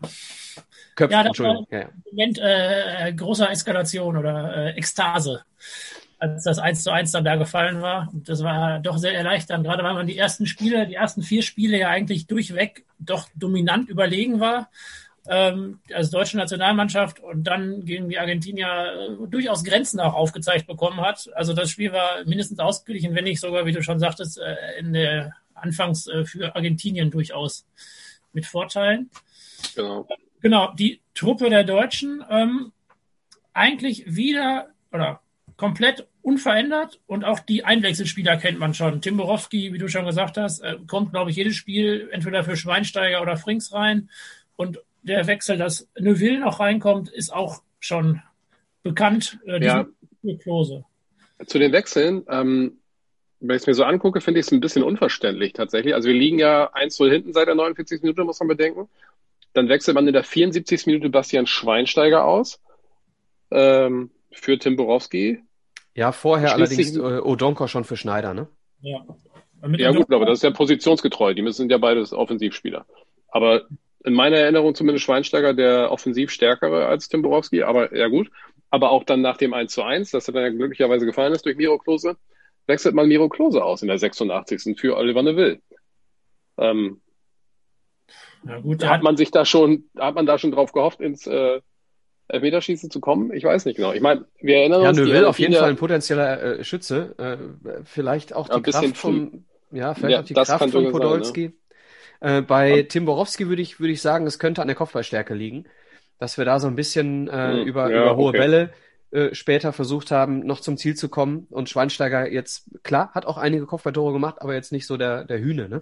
Ja, das, das stimmt natürlich. Borowski ähm, hatte durchaus auch offensiv relativ, also ich fand ihn jetzt nicht, defen, nicht, nicht offensiv, defensiver eingestellt als ein Schweinsteiger. Ich glaube, das ja, hat ja also auch die Rolle von Ballack übernommen am Anfang ja. der Weltmeisterschaft. Ich habe den so als Offensivspieler gar nicht in Erinnerung tatsächlich, aber das mag er mir nie. gemacht, auch in der Bundesliga-Zeit.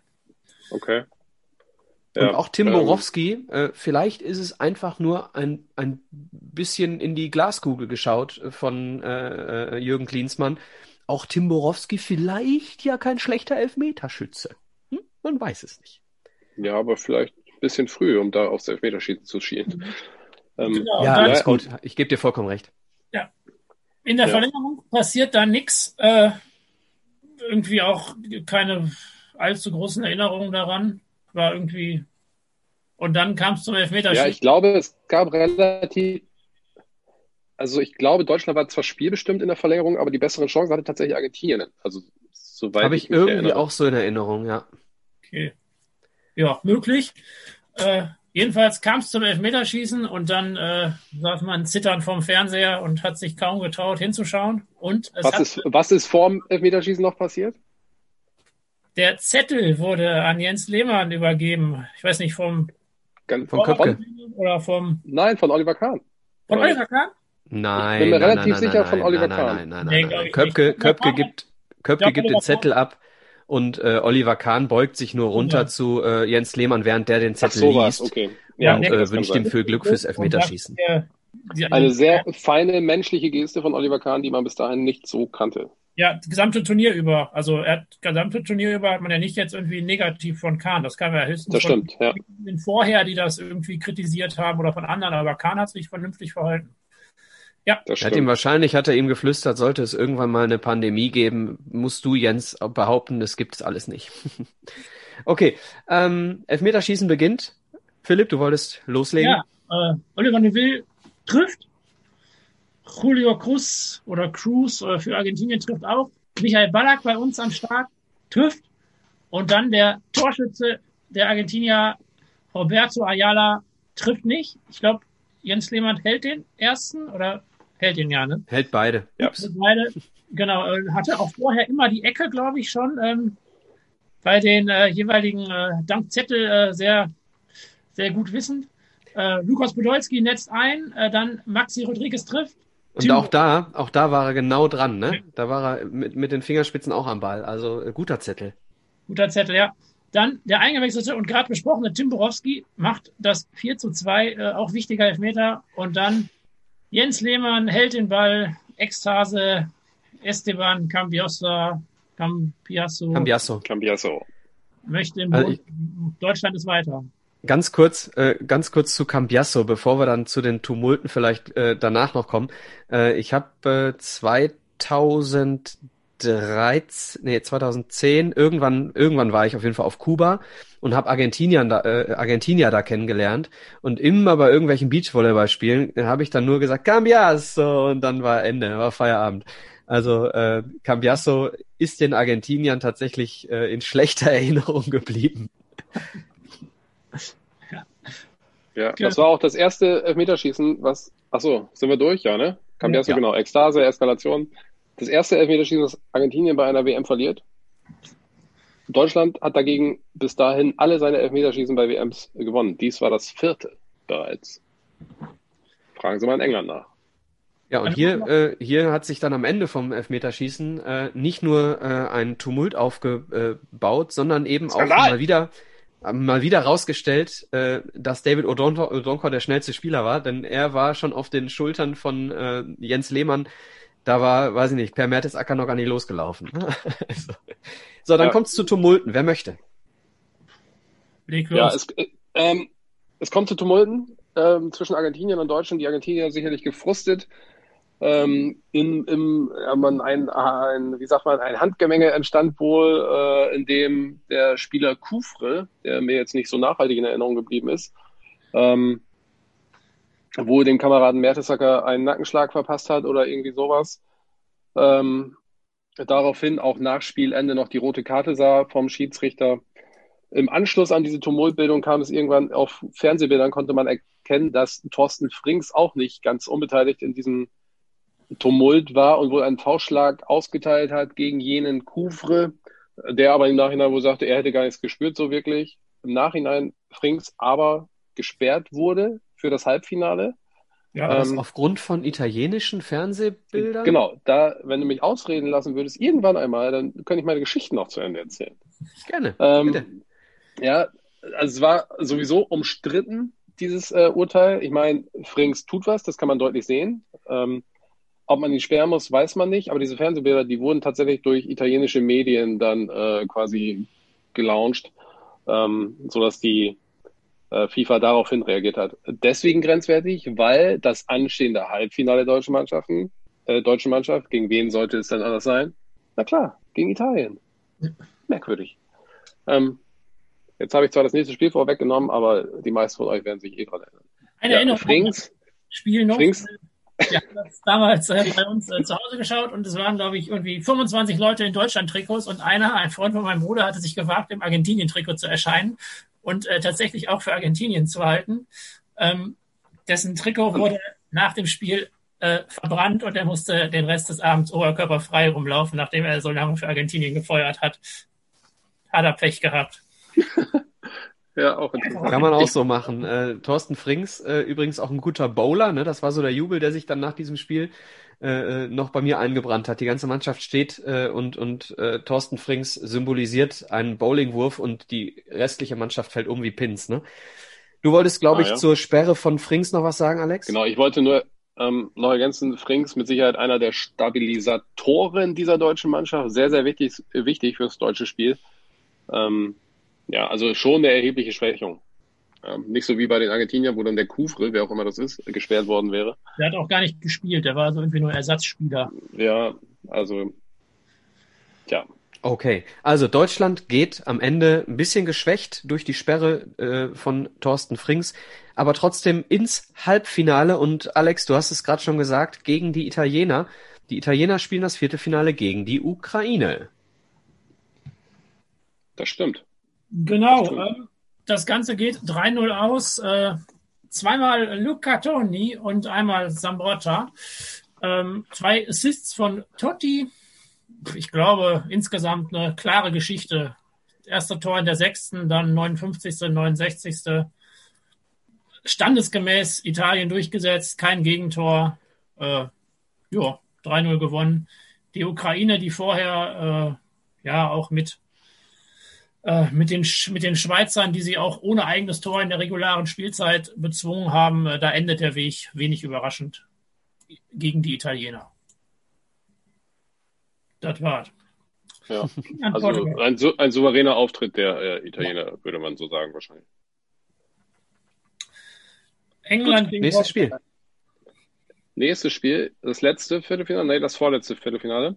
Ähm, England gegen Portugal, das ewige Duell ähm, auf und neben dem Fußballplatz.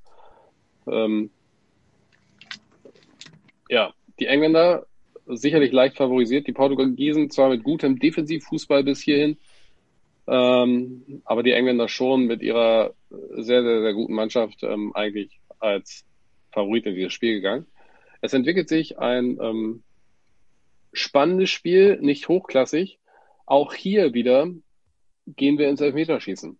Ähm, und wir haben gerade schon gehört, England Elfmeterschießen, das ist nicht unbedingt so ein Match, was ähm, die gerne machen. Ähm, folgerichtig, der Schimau, der erste Portugiese, tritt an und trifft. Anschließend Frank Lampard tritt an, Torwart der Portugiesen, Ricardo hält. Da denkt man schon, ach, das geht ja schon los, wie immer bei den Engländern. Aber dann kommt es anders, als man denkt. Der nächste Portugiese verschießt, Owen Hargraves trifft, stellt damit wieder auf äh, 1 zu 1 unentschieden. Portugiese tritt an, Petit trifft den Pfosten, damit die Engländer eigentlich im Elfmeterschießer, Elfmeterschießerischen Vorteil. Ich weiß nicht, ob es dieses Wort gibt. Ja, dann kommt Stevie G, Steven Gerrard, aber wieder hält der portugiesische Torwart Ricardo. Damit steht es wieder unentschieden. Helder Postiga tritt an für Portugal. Portugal geht in Führung. Jamie Carragher kommt, der nächste Engländer. Und wiederum Ricardo hält diesen Elfmeter. Also der portugiesische Torhüter hält drei Elfmeter der Engländer. Den entscheidenden Elfmeter verwandelt dann noch ein bis dahin relativ unbekannter Portugiese, äh, Cristiano Ronaldo. Würde ich so nicht sagen. Äh, der Stern ist 2004 bei der Europameisterschaft tatsächlich schon aufgegangen, ne? Deswegen sage ich ja relativ unbekannt. Zwei Jahre später immer sicherlich, noch. sicherlich unbekannter als heutzutage. Das mag sein und wahrscheinlich Ja, hat er sich damals auch schon feiern lassen, als wäre er der entscheidende Mann gewesen. Na, er hat den entscheidenden Elfmeter ja auch reingeschossen. Also, und Ja. vor ihm haben schon fünf verschossen insgesamt. Von daher war es nicht die leichteste Übung vielleicht. Ja, auch das stimmt. ähm, ja, ja, gut. Wer nicht mitschießen durfte, Wayne Rooney, seit der 62. Minute mit Rot vom Platz gegangen. Genau, Ähm, mal wieder einer der wichtigsten Männer von England im entscheidenden Spiel vom Platz geflogen. 2002, wir erinnern uns, David Beckham war es, diesmal war es Wayne Rooney. Ähm, England stellt damit den WM-Negativrekord von Italien mit drei verlorenen Elfmeterschießen bei einer WM ein. Ähm, Ricardo hingegen, der Torhüter der Portugiesen, stellt damit einen Rekord auf, nämlich von drei gehaltenen Elfmetern in einem WM-Spiel. Hat vor ihm auch noch keiner geschafft. schießt gar nicht. Wäre er der fünfte Schütze gewesen? Wahrscheinlich, oder? Ich vermute, Beckham wäre der fünfte Schütze gewesen. Du hast ja meistens sicheren zum Schluss und Beckham, da kann man sagen, was man will, aber schießen kann er wohl. Ja. Ähm, ja, das war das erste, äh, das er, die erste Verlängerung und das erste Elfmeterschießen für Portugal bei einer WM. Äh, sagen wir mal souverän durchgegangen. Und das erste Mal seit 40 Jahren für Portugal wieder in einem WM-Halbfinale damit. Und England wieder mal bei einer WM. Enttäuschend. So Ja. sieht's aus. Ja, kommen wir zum äh, letzten Viertelfinale Brasilien gegen Frankreich.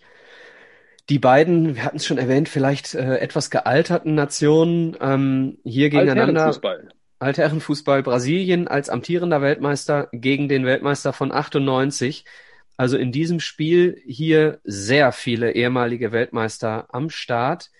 Ähm, am Ende schlägt Frankreich die Brasilianer durch ein Tor von äh, Thierry Henry in der 57. Minute ähm, mit 1 zu 0. Und damit kommt es auch nicht zu einem weiteren ähm, WM-Treffer von Ronaldo. Ronaldo hatte nämlich äh, im äh, Achtelfinale gegen Ghana äh, seinen 15. Weltmeisterschaftstreffer erzielt und war damit, bis dann später ein gewisser Miroslav Klose kam, erfolgreichster Torjäger der WM-Geschichte, noch vor dem äh, deutschen Gerd Müller, der 14 Tore erzielte bei Weltmeisterschaften. Also hier Ronaldo durch die 0 zu 1 Niederlage gegen die Franzosen bleibt bei 15 Treffern und äh, am Ende, ja, 2014 werden wir sehen, die 15 haben nicht gereicht, um ewig im, im äh, Buch stehen zu bleiben. Also das Ausscheiden Brasiliens aus dem Turnier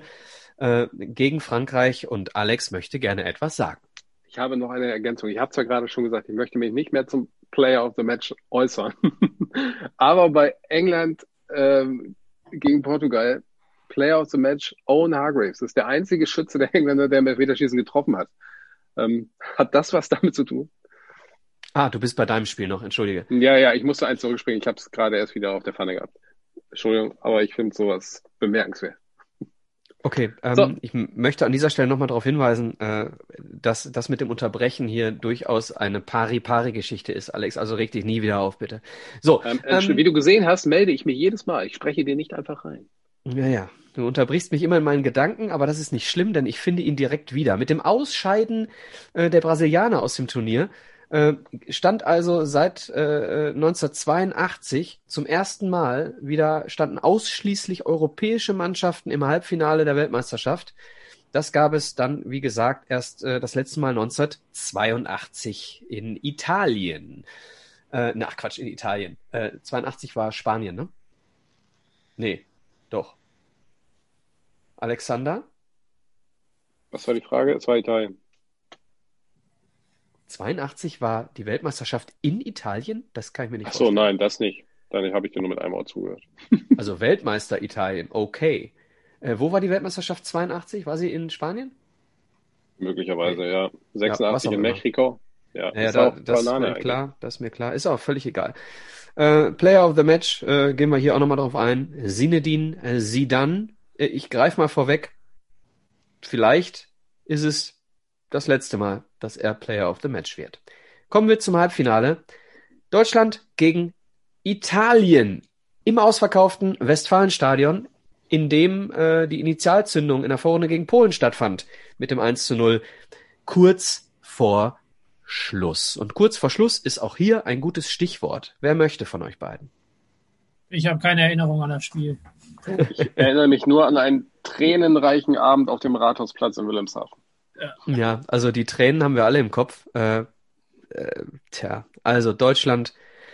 Fangen wir mal ganz vorne an. Äh, Thorsten Frings darf die Rede halten, darf die Ansprache kurz vorm Spiel halten. Der gesperrte Thorsten Frings äh, schwört die Mannschaft also ein. Ähm, Kehl kommt für ihn ins Team und äh, Borowski spielt für Schweinsteiger. Ähm, Schweinsteiger allerdings nicht verletzt. Äh, hier wahrscheinlich die stabilere äh, äh, Wahl mit Borowski in der Defensivarbeit. Anders kann ich es mir nicht denken, denn ansonsten hat Schweinsteiger eigentlich immer von Beginn an gespielt. Auf der linken Seite also jetzt Borowski. Damit sind wir ein bisschen, ja, bisschen stabiler, würde ich sagen. Vorne ändern wir nix. Klose und äh, Podolski gehen hier an den Start. Die, Ich glaube, äh, man hat sich hier auch wieder ein bisschen verzockt bei der Aufstellung. Also ähnlich wie auch bei der EM 2008 dann später, oder war es 12? Ich weiß nicht mehr, mit Toni Kroos und Italien. Zwölf. Also warum, ne, also Italien hat ja nicht unbedingt überzeugt, die WM, tatsächlich, außer vielleicht beim im vorangegangenen Spiel gegen die Ukraine. Warum passe ich meine Aufstellung dem Gegner an? Also ich hätte doch Schweinsteiger besser spielen lassen können. Der war doch gut drauf, hat eigentlich gute Spiele gemacht. Man kann ja auch so argumentieren, dass Borowski gegen Argentinien reingekommen ist und das dem Spiel durchaus eine positive Wendung gegeben hat mit seinem, seinem Assist äh, und auch generell, dass es dem deutschen Spiel gut getan hat und man jetzt vielleicht gesagt hat, dann das Momentum nehmen wir mit. Der Mann hat das gut gemacht gegen Argentinien, warum nicht gegen Italien auch mal so beginnen und vielleicht andersrum wechseln? Ja, gut. Ja, schwer zu kann man sagen. Also- argumentieren, ja. Im Nachhinein ganz schwer zu sagen. Es passt aber irgendwie zu Jogi Löw, ne? Irgendwo passt die falsche, äh, falsche Aufstellung, äh, in, indem man sich am Gegner orientiert. Äh, Hashtag Pirlo äh, passt ganz gut zu Jogi Löw. Wir werden es nicht rausfinden. Ähm, dieses Spiel, äh, Beisp ich hatte gerade gesagt, kurz vor Schluss, äh, kriegt dann mal wieder durch Fabio Grosso die Wendung. Ne? Wir erinnern uns, äh, im, bereits im Achtelfinale hatte Grosso durch seine, ich sage jetzt einfach mal Schwalbe, äh, wo er über den Australier fällt, äh, die Italiener dann überhaupt erst ins Viertelfinale gebracht. Und hier ist es in der 119. Minute in der Verlängerung äh, Grosso, der nach einer Ecke äh, aus dem Halbfeld des äh, Strafraums, äh, halbrechte Position mit dem linken Fuß ins lange Eck, äh, unhaltbar für Lehmann reinschlänzt und alles, was danach passierte, war dann nur noch, ja, Deutschland hat geöffnet und äh, der Piero macht dann kurz vor Schluss nach einem Konter noch ein zwar sehr sehenswertes, aber für mich absolut überflüssiges 2 zu 0 in der 121. Minute. Ja, Und damit war aber- für mich die Weltmeisterschaft auch eigentlich beendet. Der Rest hat mich in dem Moment überhaupt nicht mehr interessiert. Es war für mich wie ein Weltuntergang. Man muss fairerweise aber auch sagen, die Italiener waren auch insgesamt gesehen das bessere Team in diesem Spiel. Ich glaube, Deutschland Bin ich nicht bereit, es zuzugeben. Eine, eine, Torchance. Bernd Schneider schießt den relativ äh, unbedrängt übers Tor, also eins gegen eins Situation. Ähm, war, glaube ich, die, die einzige Torchance. Wenn er den Ja, Podolski hatte, dann- glaube ich, auch noch eine. Ja, aber keine wirkliche, glaube ich. Also insgesamt gesehen, die Italiener, auch wenn man es nicht gerne sagt, verdient weitergekommen. Also Ja, äh, der jungen Player of- deutschen Mannschaft ja. wurden, wie auch schon im Spiel vorher gegen Argentinien, wieder die Grenzen gezeigt. Ja, im Elfmeterschießen hätte man sich vielleicht wieder durchsetzen können, aber bis dahin kam es ja nicht. Ja, zum ersten Mal in der Geschichte der, des DFB verliert also hier Deutschland im Westfalenstadion ein äh, Spiel. So, leider zum äh, ungünstigsten Zeitpunkt, den man sich vorstellen kann. Die Euphoriewelle wurde erst einmal komplett durchbrochen in Deutschland. Also äh, wir alle sind ja bei vier Wochen Sonnenschein äh, auf einer äh, äh, hefefarbenen Euphoriewelle geschwommen. Und äh, das war hier kurzzeitig dann mal unterbrochen, ehe wir dann vielleicht nochmal uns aufgerafft haben. Stuttgart ist viel schöner als Berlin. Whatever. So, ähm, zweites Halbfinale, Portugal gegen Frankreich. Genau. Portugal gegen Frankreich. In München ist der Spaß gestartet. Äh, die Portugiesen hatten sich irgendwie bisher fand es ein bisschen überraschend. Also gerade gegen England waren sie jetzt nicht so der große Favorit, haben sich ganz gut da durchgespielt. Ähm, und auch die Franzosen hatten nach einer mäßigen Vorrunde sich auch ganz gut da durchgesetzt. Also beides Mannschaften, die man jetzt nicht nach der Vorrunde unbedingt da erwartet hatte. Aber jetzt standen sie da. Und das, was den Portugiesen vorher noch Glück gebracht hatte, nämlich Elfmeter, war diesmal nicht so erfolgsversprechend. Allerdings nicht im Elfmeterschießen, sondern aus dem Spiel heraus. Äh, Sinedin Sidan macht in der 33. Minute das Elfmetertor, was auch das einzige Tor des Spiels ist und somit geht Frankreich ins Finale. Ähm, ansonsten, ja, ich muss auch sagen, dass ich persönlich fast keine Erinnerungen mehr habe, wie dann Halbfinale und Finale auch überhaupt so abliefen. Gut, im Finale noch eine Szene, aber die emotionale Verbindung zu der WM äh, ist leider in der 119. Minute im anderen Halbfinale verstorben. Absolut. Ja, deswegen würde ich sagen, machen wir es kurz. Sedan trifft 1-0, Frankreich gewinnt und das Finale heißt Italien gegen Frankreich. ja, vorher haben wir noch ein Spielplatz drei, Spiel um Platz 3 in Stuttgart. Ähm, Oliver Kahn ist das Stichwort, Alex?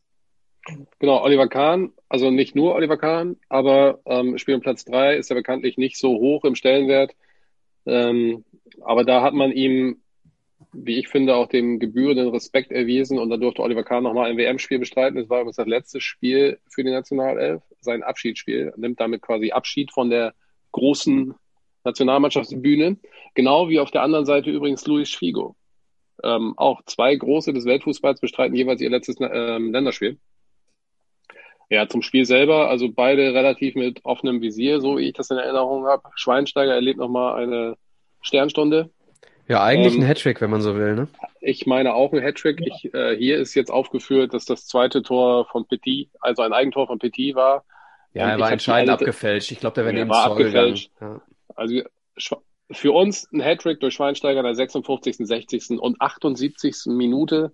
Ähm, Nuno Gomes macht kurz vor Schluss nochmal den Anschlusslevel zum 3 zu 1. Das wusste ich überhaupt nicht mehr. Ich dachte, die hätten 3-0 gewonnen tatsächlich. Und die Tore ähm, von Schweinsteiger waren gefühlt alle gleich. Aus 25 genau. Metern einfach mal ins Tor geschossen. Ja, genau. Einfach immer flatterballmäßig aufs Tor geschossen und jedes Mal ging er rein. Da hat der Ricardo vorher gegen England drei Elfmeter gehalten, also das deutlich kürzere Distanz und die von Schweinsteiger konnte er alle nicht halten. Ja, vor allem das 1-0 war ein absoluter Flatterball in der Mitte des Tores, knapp neben, den, neben die Hand äh, vom Torwart Ricardo. Ähm, jetzt hast du gerade gesagt, Oliver Kahn äh, erhält hier seine, seine Chance, äh, sein letztes Länderspiel äh, beim Spiel um Platz drei zu spielen. Andere Spieler haben ja auch noch ihre Chance erhalten. Wir haben in der das Viererkette... wollte ich auch noch erwähnen, natürlich. Dann bitte, dann bitte. Ja, also ähm, hier kam es dann dazu, dass dann wirklich alle Spieler, die noch nicht gespielt hatten, bis auf den angesprochenen Timo Hildebrand, dann ihren WM-Einsatz bekommen haben. Ähm, ja, eigentlich alle, die bisher noch nicht gespielt haben und sogar Mike Hanke wurde in der 71. Minute noch eingewechselt und Thomas Hitzelsberger in der 79. Minute. Beide durften noch ihr WM-Debüt feiern.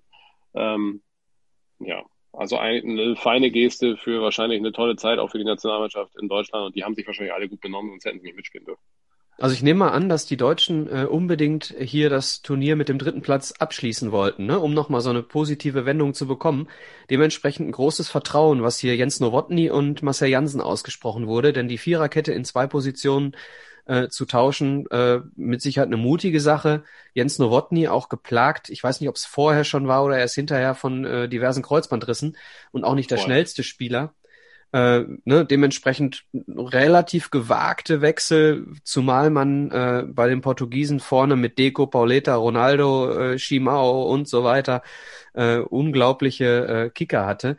Also äh, ein großes Vertrauen. In der Mitte dann Kehl für Ballack und äh, ja, am Ende spielten, wie du sagtest, Alex, sogar Mike Hanke. Also alle Spieler durften ran. Ja, Player of the Match? Player of the Match? Jetzt bin ich verwundert. Jetzt bin ich verwundert. Player of the Match, Bastian Schweinsteiger. Wie konnte das denn passieren? ja, das äh, verstehe ich auch nicht. Was wolltest du sagen, Philipp? War, aus emotionaler Sicht war es irgendwie ein netter Ausklang. Ich habe es mir zumindest angeschaut, aber es war irgendwie nicht vergleichbar mit den Spielen vorher, sondern es war so, ja. ja wir haben ein Tor geschossen. Genau, es war ein Länderspiel.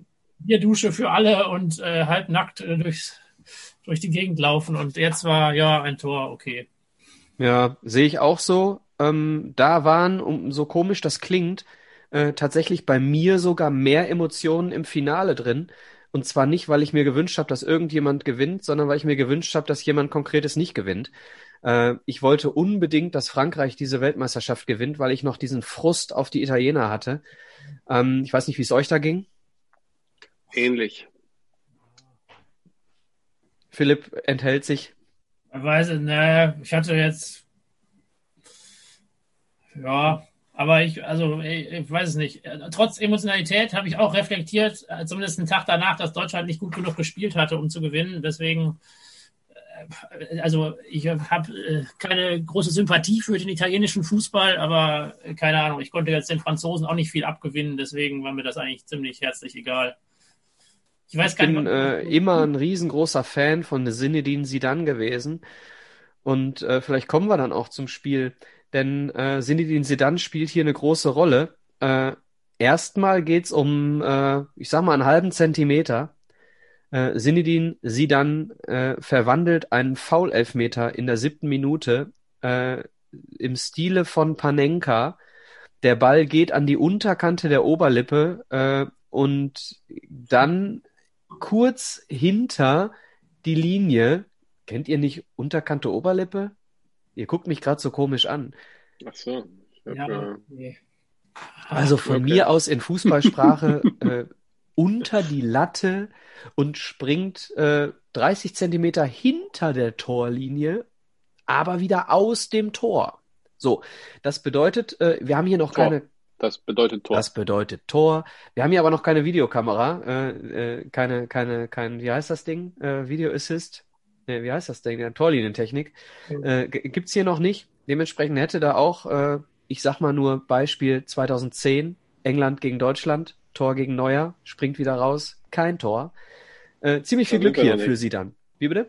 Da sind wir noch nicht, wir sind erst bei 2006. Ja, ich wollte euch nur sagen, dass es sowas auch anders ausgehen kann. Sie dann trifft aber äh, und das ist sehr, sehr interessant, dass wir hier in der siebten Minute Sinedin Sidan und in der 19. Minute Materazzi als Hauptdarsteller der beiden Treffer haben. Wer möchte denn da anschließen?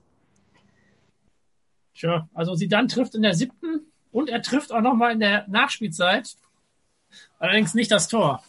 Ähm, das Spiel 1 zu 1 nach 19 Minuten geht so in die Verlängerung. Ähm, und dann auch in der Verlängerung war jetzt, glaube ich, gar nicht so vieles, was jetzt tatsächlich mit Fußball zu tun hatte. Aber ja, es, war, es war ein eher schwaches Fußballspiel tatsächlich auch, ja. Aber in der 110. Minute, ich, abseits vom Ball, haut sie dann plötzlich äh, Materazzi mit einem Kopfstoß, der seinesgleichen sucht, zu Boden. Ich glaube, ein Kopfstoß gegen die Brust. Ja. Ich glaube, er haut ihm das ganze Brustbein raus. Also ja. das war mal keine Schwalbe eines Italieners. Nee, also wirklich, ähm, ja, relativ äh, komplett klare rote Karte. Ähm, ja, obwohl, also komplett rot, wenn man sieht. Aber weder der Schiedsrichter noch die Assistenten haben das wohl wahrgenommen. Ähm, es gibt Stimmen, die behaupten, erst aufgrund der Fernsehbilder oder die am Rand gezeigt wurden, hätte der Schiedsrichter darauf reagiert, was er gar nicht hätte gedurft. Es wurde dann irgendwann so ausgelegt, der vierte Offizielle hätte den Hauptschiedsrichter darauf äh, aufmerksam gemacht und dadurch wurde die, kam die rote Karte zustande. Ähm, Argentinischer Schiedsrichter war es aber anders. Ja, ich meine, dass die rote Karte klar ist, wenn man sieht, ist ja. es klar. Aber wie ist das? Ja, und äh, Materazzi, hm. Ja, verstehe ich voll. Äh, Hatte ich nicht mehr auf dem Schirm, aber jetzt, wo du es sagst, ähm, Materazzi hat hinterher auch zugegeben, ja, ich habe über seine Schwester gesprochen, äh, aber das äh, relativiert jetzt nicht äh, das, was er getan hat. Und da kann man sagen, kann man einen Strich drunter Ja, machen. also beide keine, keine Unschuldigen in diesem Zusammenhang. Also das, was Matarazzi, das zeigt einfach nur von schlechten Charakter einfach. Ähm, also die Familie, die Mutter und die Schwester, glaube ich, haben das Übelste beleidigt. Ähm, Aber ich glaube, das wird doch nicht das einzige Mal sein, dass in einem Fußballspiel, was emotional aufgeladen ist, der eine den anderen oder anders so beleidigt. Also also das eine macht das andere nicht richtig. So, das ist klar. Nee, aber vielleicht ist, vielleicht ist sie dann genau in dem Thema Familie so dünnhäutig und das ist noch nicht passiert. Mag sein, dann hat er genau den Nerv getroffen. man, man, man, äh, ich glaube, wenn Materazzi sie dann umgeschmiert hätte, würde man nicht so dieses, oh, sie dann ist beleidigt worden, der hatte seine Ehre verteidigt, Thema aufmachen, sondern Mhm. man wird das irgendwie mehr so Richtung, ey, warum macht er das? Also, Nein, dass es komplett berechtigt ist, diese rote Karte, ist ja auch klar. Die Frage ist also, wenn man das auf dem Fußballplatz hört, ob der Schiedsrichter nicht beide hätte dann auch vom Platz schmeißen müssen. Also, weil solche Beleidigungen auch fliegst du auch vom Platz, ne? Ja, Ähm, es hat so ein bisschen was mit dem Legendenstatus von Zidane Genau, zu tun, dass das man das so ein bisschen entschärft. Das ist so ein bisschen wie auch die, äh, die, was im Vorfeld mit Beckenbauer passiert ist, ne? Lasst mir die Finger von Franz Beckenbauer, ne? Unser heiliger Franz. Äh, das ist so, ein- so ein bisschen ähnlich auf einem kleinen Level hier mit äh, Zinedine Zidane. Also die, die beiden haben wohl danach auch nie wirklich wieder miteinander geredet. Ähm, Materazzi hat sich wohl irgendwann mal so halbherzig entschuldigt, da hat er sie dann aber, glaube ich, gar nicht angenommen.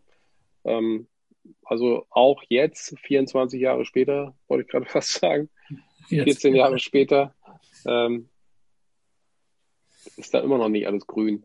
Ja, und äh, wir erinnern uns vielleicht alle noch an die Fernsehbilder, wie sie dann nach der roten Karte an dem WM-Pokal vorbeiläuft, in die Katakomben, in im, Let im letzten Spiel seiner Karriere. Also wirklich, er läuft, äh, ich glaube, weiß ich nicht, ob er sich die Binde da noch abmacht, auf jeden Fall läuft er am Pokal vorbei, ein symbolträchtiges Bild. Ähm, das Spiel geht dann äh, noch zehn Minuten ohne sportliche Highlights weiter und geht ins Elfmeterschießen. Genau. Ja. Und da, anders als bei dem Elfmeterschießen zwischen äh, Portugal und England, sind hier die Schützen relativ gut drauf. Einzig äh, David Trezeguet trifft nicht, was dazu führt, dass dann Italien Weltmeister wird und mit 5 zu 3 das Elfmeterschießen gewinnt. Ähm, Ja, bezeichnend hier vielleicht auch, Materazzi verwandelt seinen Strafstoß relativ sicher zum 2 zu 1 und auch der mehrfach erwähnte Fabio, Fabio Grosso schießt den entscheidenden ins Tor. Ne? Ja, das ist dann der allerletzte, ne? Der aller, also irgendwo hat Fabio Grosso die, äh, hat man gar nicht so im Kopf. Man erinnert sich an Cannavaro als Weltfußballer 2006. Man erinnert sich natürlich äh, an Materazzi. Man erinnert sich an Pirlo. Man erinnert sich an Del Piero. Aber Fabio Grosso hat man nur in der Recherche ist es mir aufgefallen, dass der ja doch irgendwo in den in den Eckpunkten Ja. dieser Weltmeisterschaft große Rollen gespielt hat. Ja. Ja, Ich habe noch so ein paar äh, interessante Geschichten zum WM-Finale. Das war nämlich das erste Mal seit 78, dass weder Brasilien oder Deutschland im Finale standen. das und ist zum ersten Mal-. Und zum ersten Mal seit 82 gab es wieder ein Finale, in dem zwei europäische Mannschaften sich gegenüberstanden. Ja, logisch, ne? Wenn 82 auch nur vier Europäer im Halbfinale waren. Jetzt komisch, wenn Australien plötzlich im WM-Finale 2006 Ja, aber seit 82 zwei Europäer im Finale. Also, ja, das gab's ist dann ja stimmt doch eher selten. Und wo wir bei so vielen Elfmeterschießen waren, Italien hat äh, das erste Mal ein Elfmeterschießen bei einer WM gewonnen. Haben zum richtigen Zeitpunkt sich das aufgehoben, würde ich mal sagen. Das war. Ja, wir erinnern uns an 94, haben wir auch schon drüber gesprochen, ne? Zum Beispiel. Ja. Genau. Insgesamt übrigens neun rote Karten, 19 gelb-rote Karten. Ja, es gab ja auch ein paar Spiele, die durchaus äh, von Geldkarten vor allem gespickt waren. Ja, da gab's Ja, die wir reden ja hier eben auch, wir haben eingangs von der Regelverschärfung gesprochen, ne? Spielt mit Sicherheit auch eine Rolle. An sich die, die Weltmeisterschaft, wenn man sie zusammenfasst, sehr athletisch, ähm, aber jetzt kein Hurra-Fußball, ne? Nach dem, äh, nach den Gruppen eher wenig Tore, äh, Ja. nach regulärer Spielzeit, äh, wenn man jetzt mal äh, Deutschland, Portugal rausnimmt, eher knappe äh, äh, Kisten ohne viel Geballer. Und äh, Genau. hier Und wird auch daran deutlich, dass Klose mit fünf Toren Torschützenkönig wird. Und ja, danach, es gibt keinen mit vier Toren und danach kommen einige mit drei Toren. Das heißt, diese Weltmeisterschaften, wo es ein paar Leute mit sechs Toren gab und mehrere mit fünf und so, alles nicht der Fall. Äh, Klose mit fünf Toren, von denen er auch, glaube ich, ja, vier Stück in der Vorrunde geschossen hat. Ähm, auch da fällt wieder auf, dass das, tja, gerade die, äh, gerade die, die K.O.-Spiele wirklich ja, jetzt nicht total inspirierend waren. Ja. Die Nationalmannschaft, ja. äh, möchtest du noch was zum Turnier sagen, Alex? Ja, bester Spieler des Turniers, also den goldenen Ball, euer Tipp? Kann... Äh, Cannavaro. Nee, ist es nicht. Aber. Nee. Hast du jetzt nachgeguckt, nicht? Philipp? Ja, ich habe das auch gerade wissen. Cannavaro hat den silbernen Ball bekommen, also als zweitbester Spieler. Der dritte war Andrea Pirlo, also zwei Italiener auf Plätzen 2 und 3. Dann kann ja eigentlich auch nur wer auf Platz 1 sein? Ein Klar. Zinedine Zidane. Wirklich? Ja, wirklich. Aber finde ich schön, gefällt mir. Ja, aber die meisten Stimmen wurden wohl auch schon vor dem Finale abgegeben. Da sind doch auch mal so Entscheidungen, die getroffen werden, damit der Verlierer etwas gewinnt. Wie ja, die kriegen, nee, die kriegen ja, und das, was Alex sagt, ist ja äh, kriegsentscheidend. Die kriegen ja äh, diesen, ähm, diese Trophäe immer direkt nach dem Finale auf der Tribüne überreicht. Wir erinnern, wir erinnern uns an 2014 Lionel Messi. Ähm, das heißt, du kannst ja nicht diese Wahl zum, zum Spieler des Turniers äh, nach dem Spiel erst starten. So, das heißt, du weißt zu dem Zeitpunkt auch noch gar nicht, wird Zinedine sie dann dieses Spiel verlieren. Ähnlich wie bei Messi äh, 2014. Ne? Also äh, ich nehme mal an, weil sie direkt auf der Tribüne den goldenen Handschuh und den goldenen Ball bekommen, äh, ist die Wahl vor dem Finale nicht nur gestartet, sondern sogar beendet. Wo wir gerade beim Thema sind, ähm, bester junger Spieler des Turniers? Lionessi zu dem Zeitpunkt 19?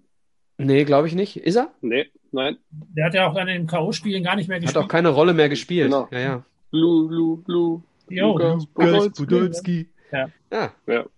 Verwundert auch nicht. Drei Tore gemacht, damit zweitbester äh, Torschütze dieser Weltmeisterschaft. Genau. Und es, es gab noch eine, wie ich, interessante äh, Abstimmung in der Öffentlichkeit anscheinend zur unterhaltsamsten Mannschaft. Ja. Was ist dein Tipp, Micha? Also Philipp hat es auch schon gelesen. Micha, was wäre dein Tipp?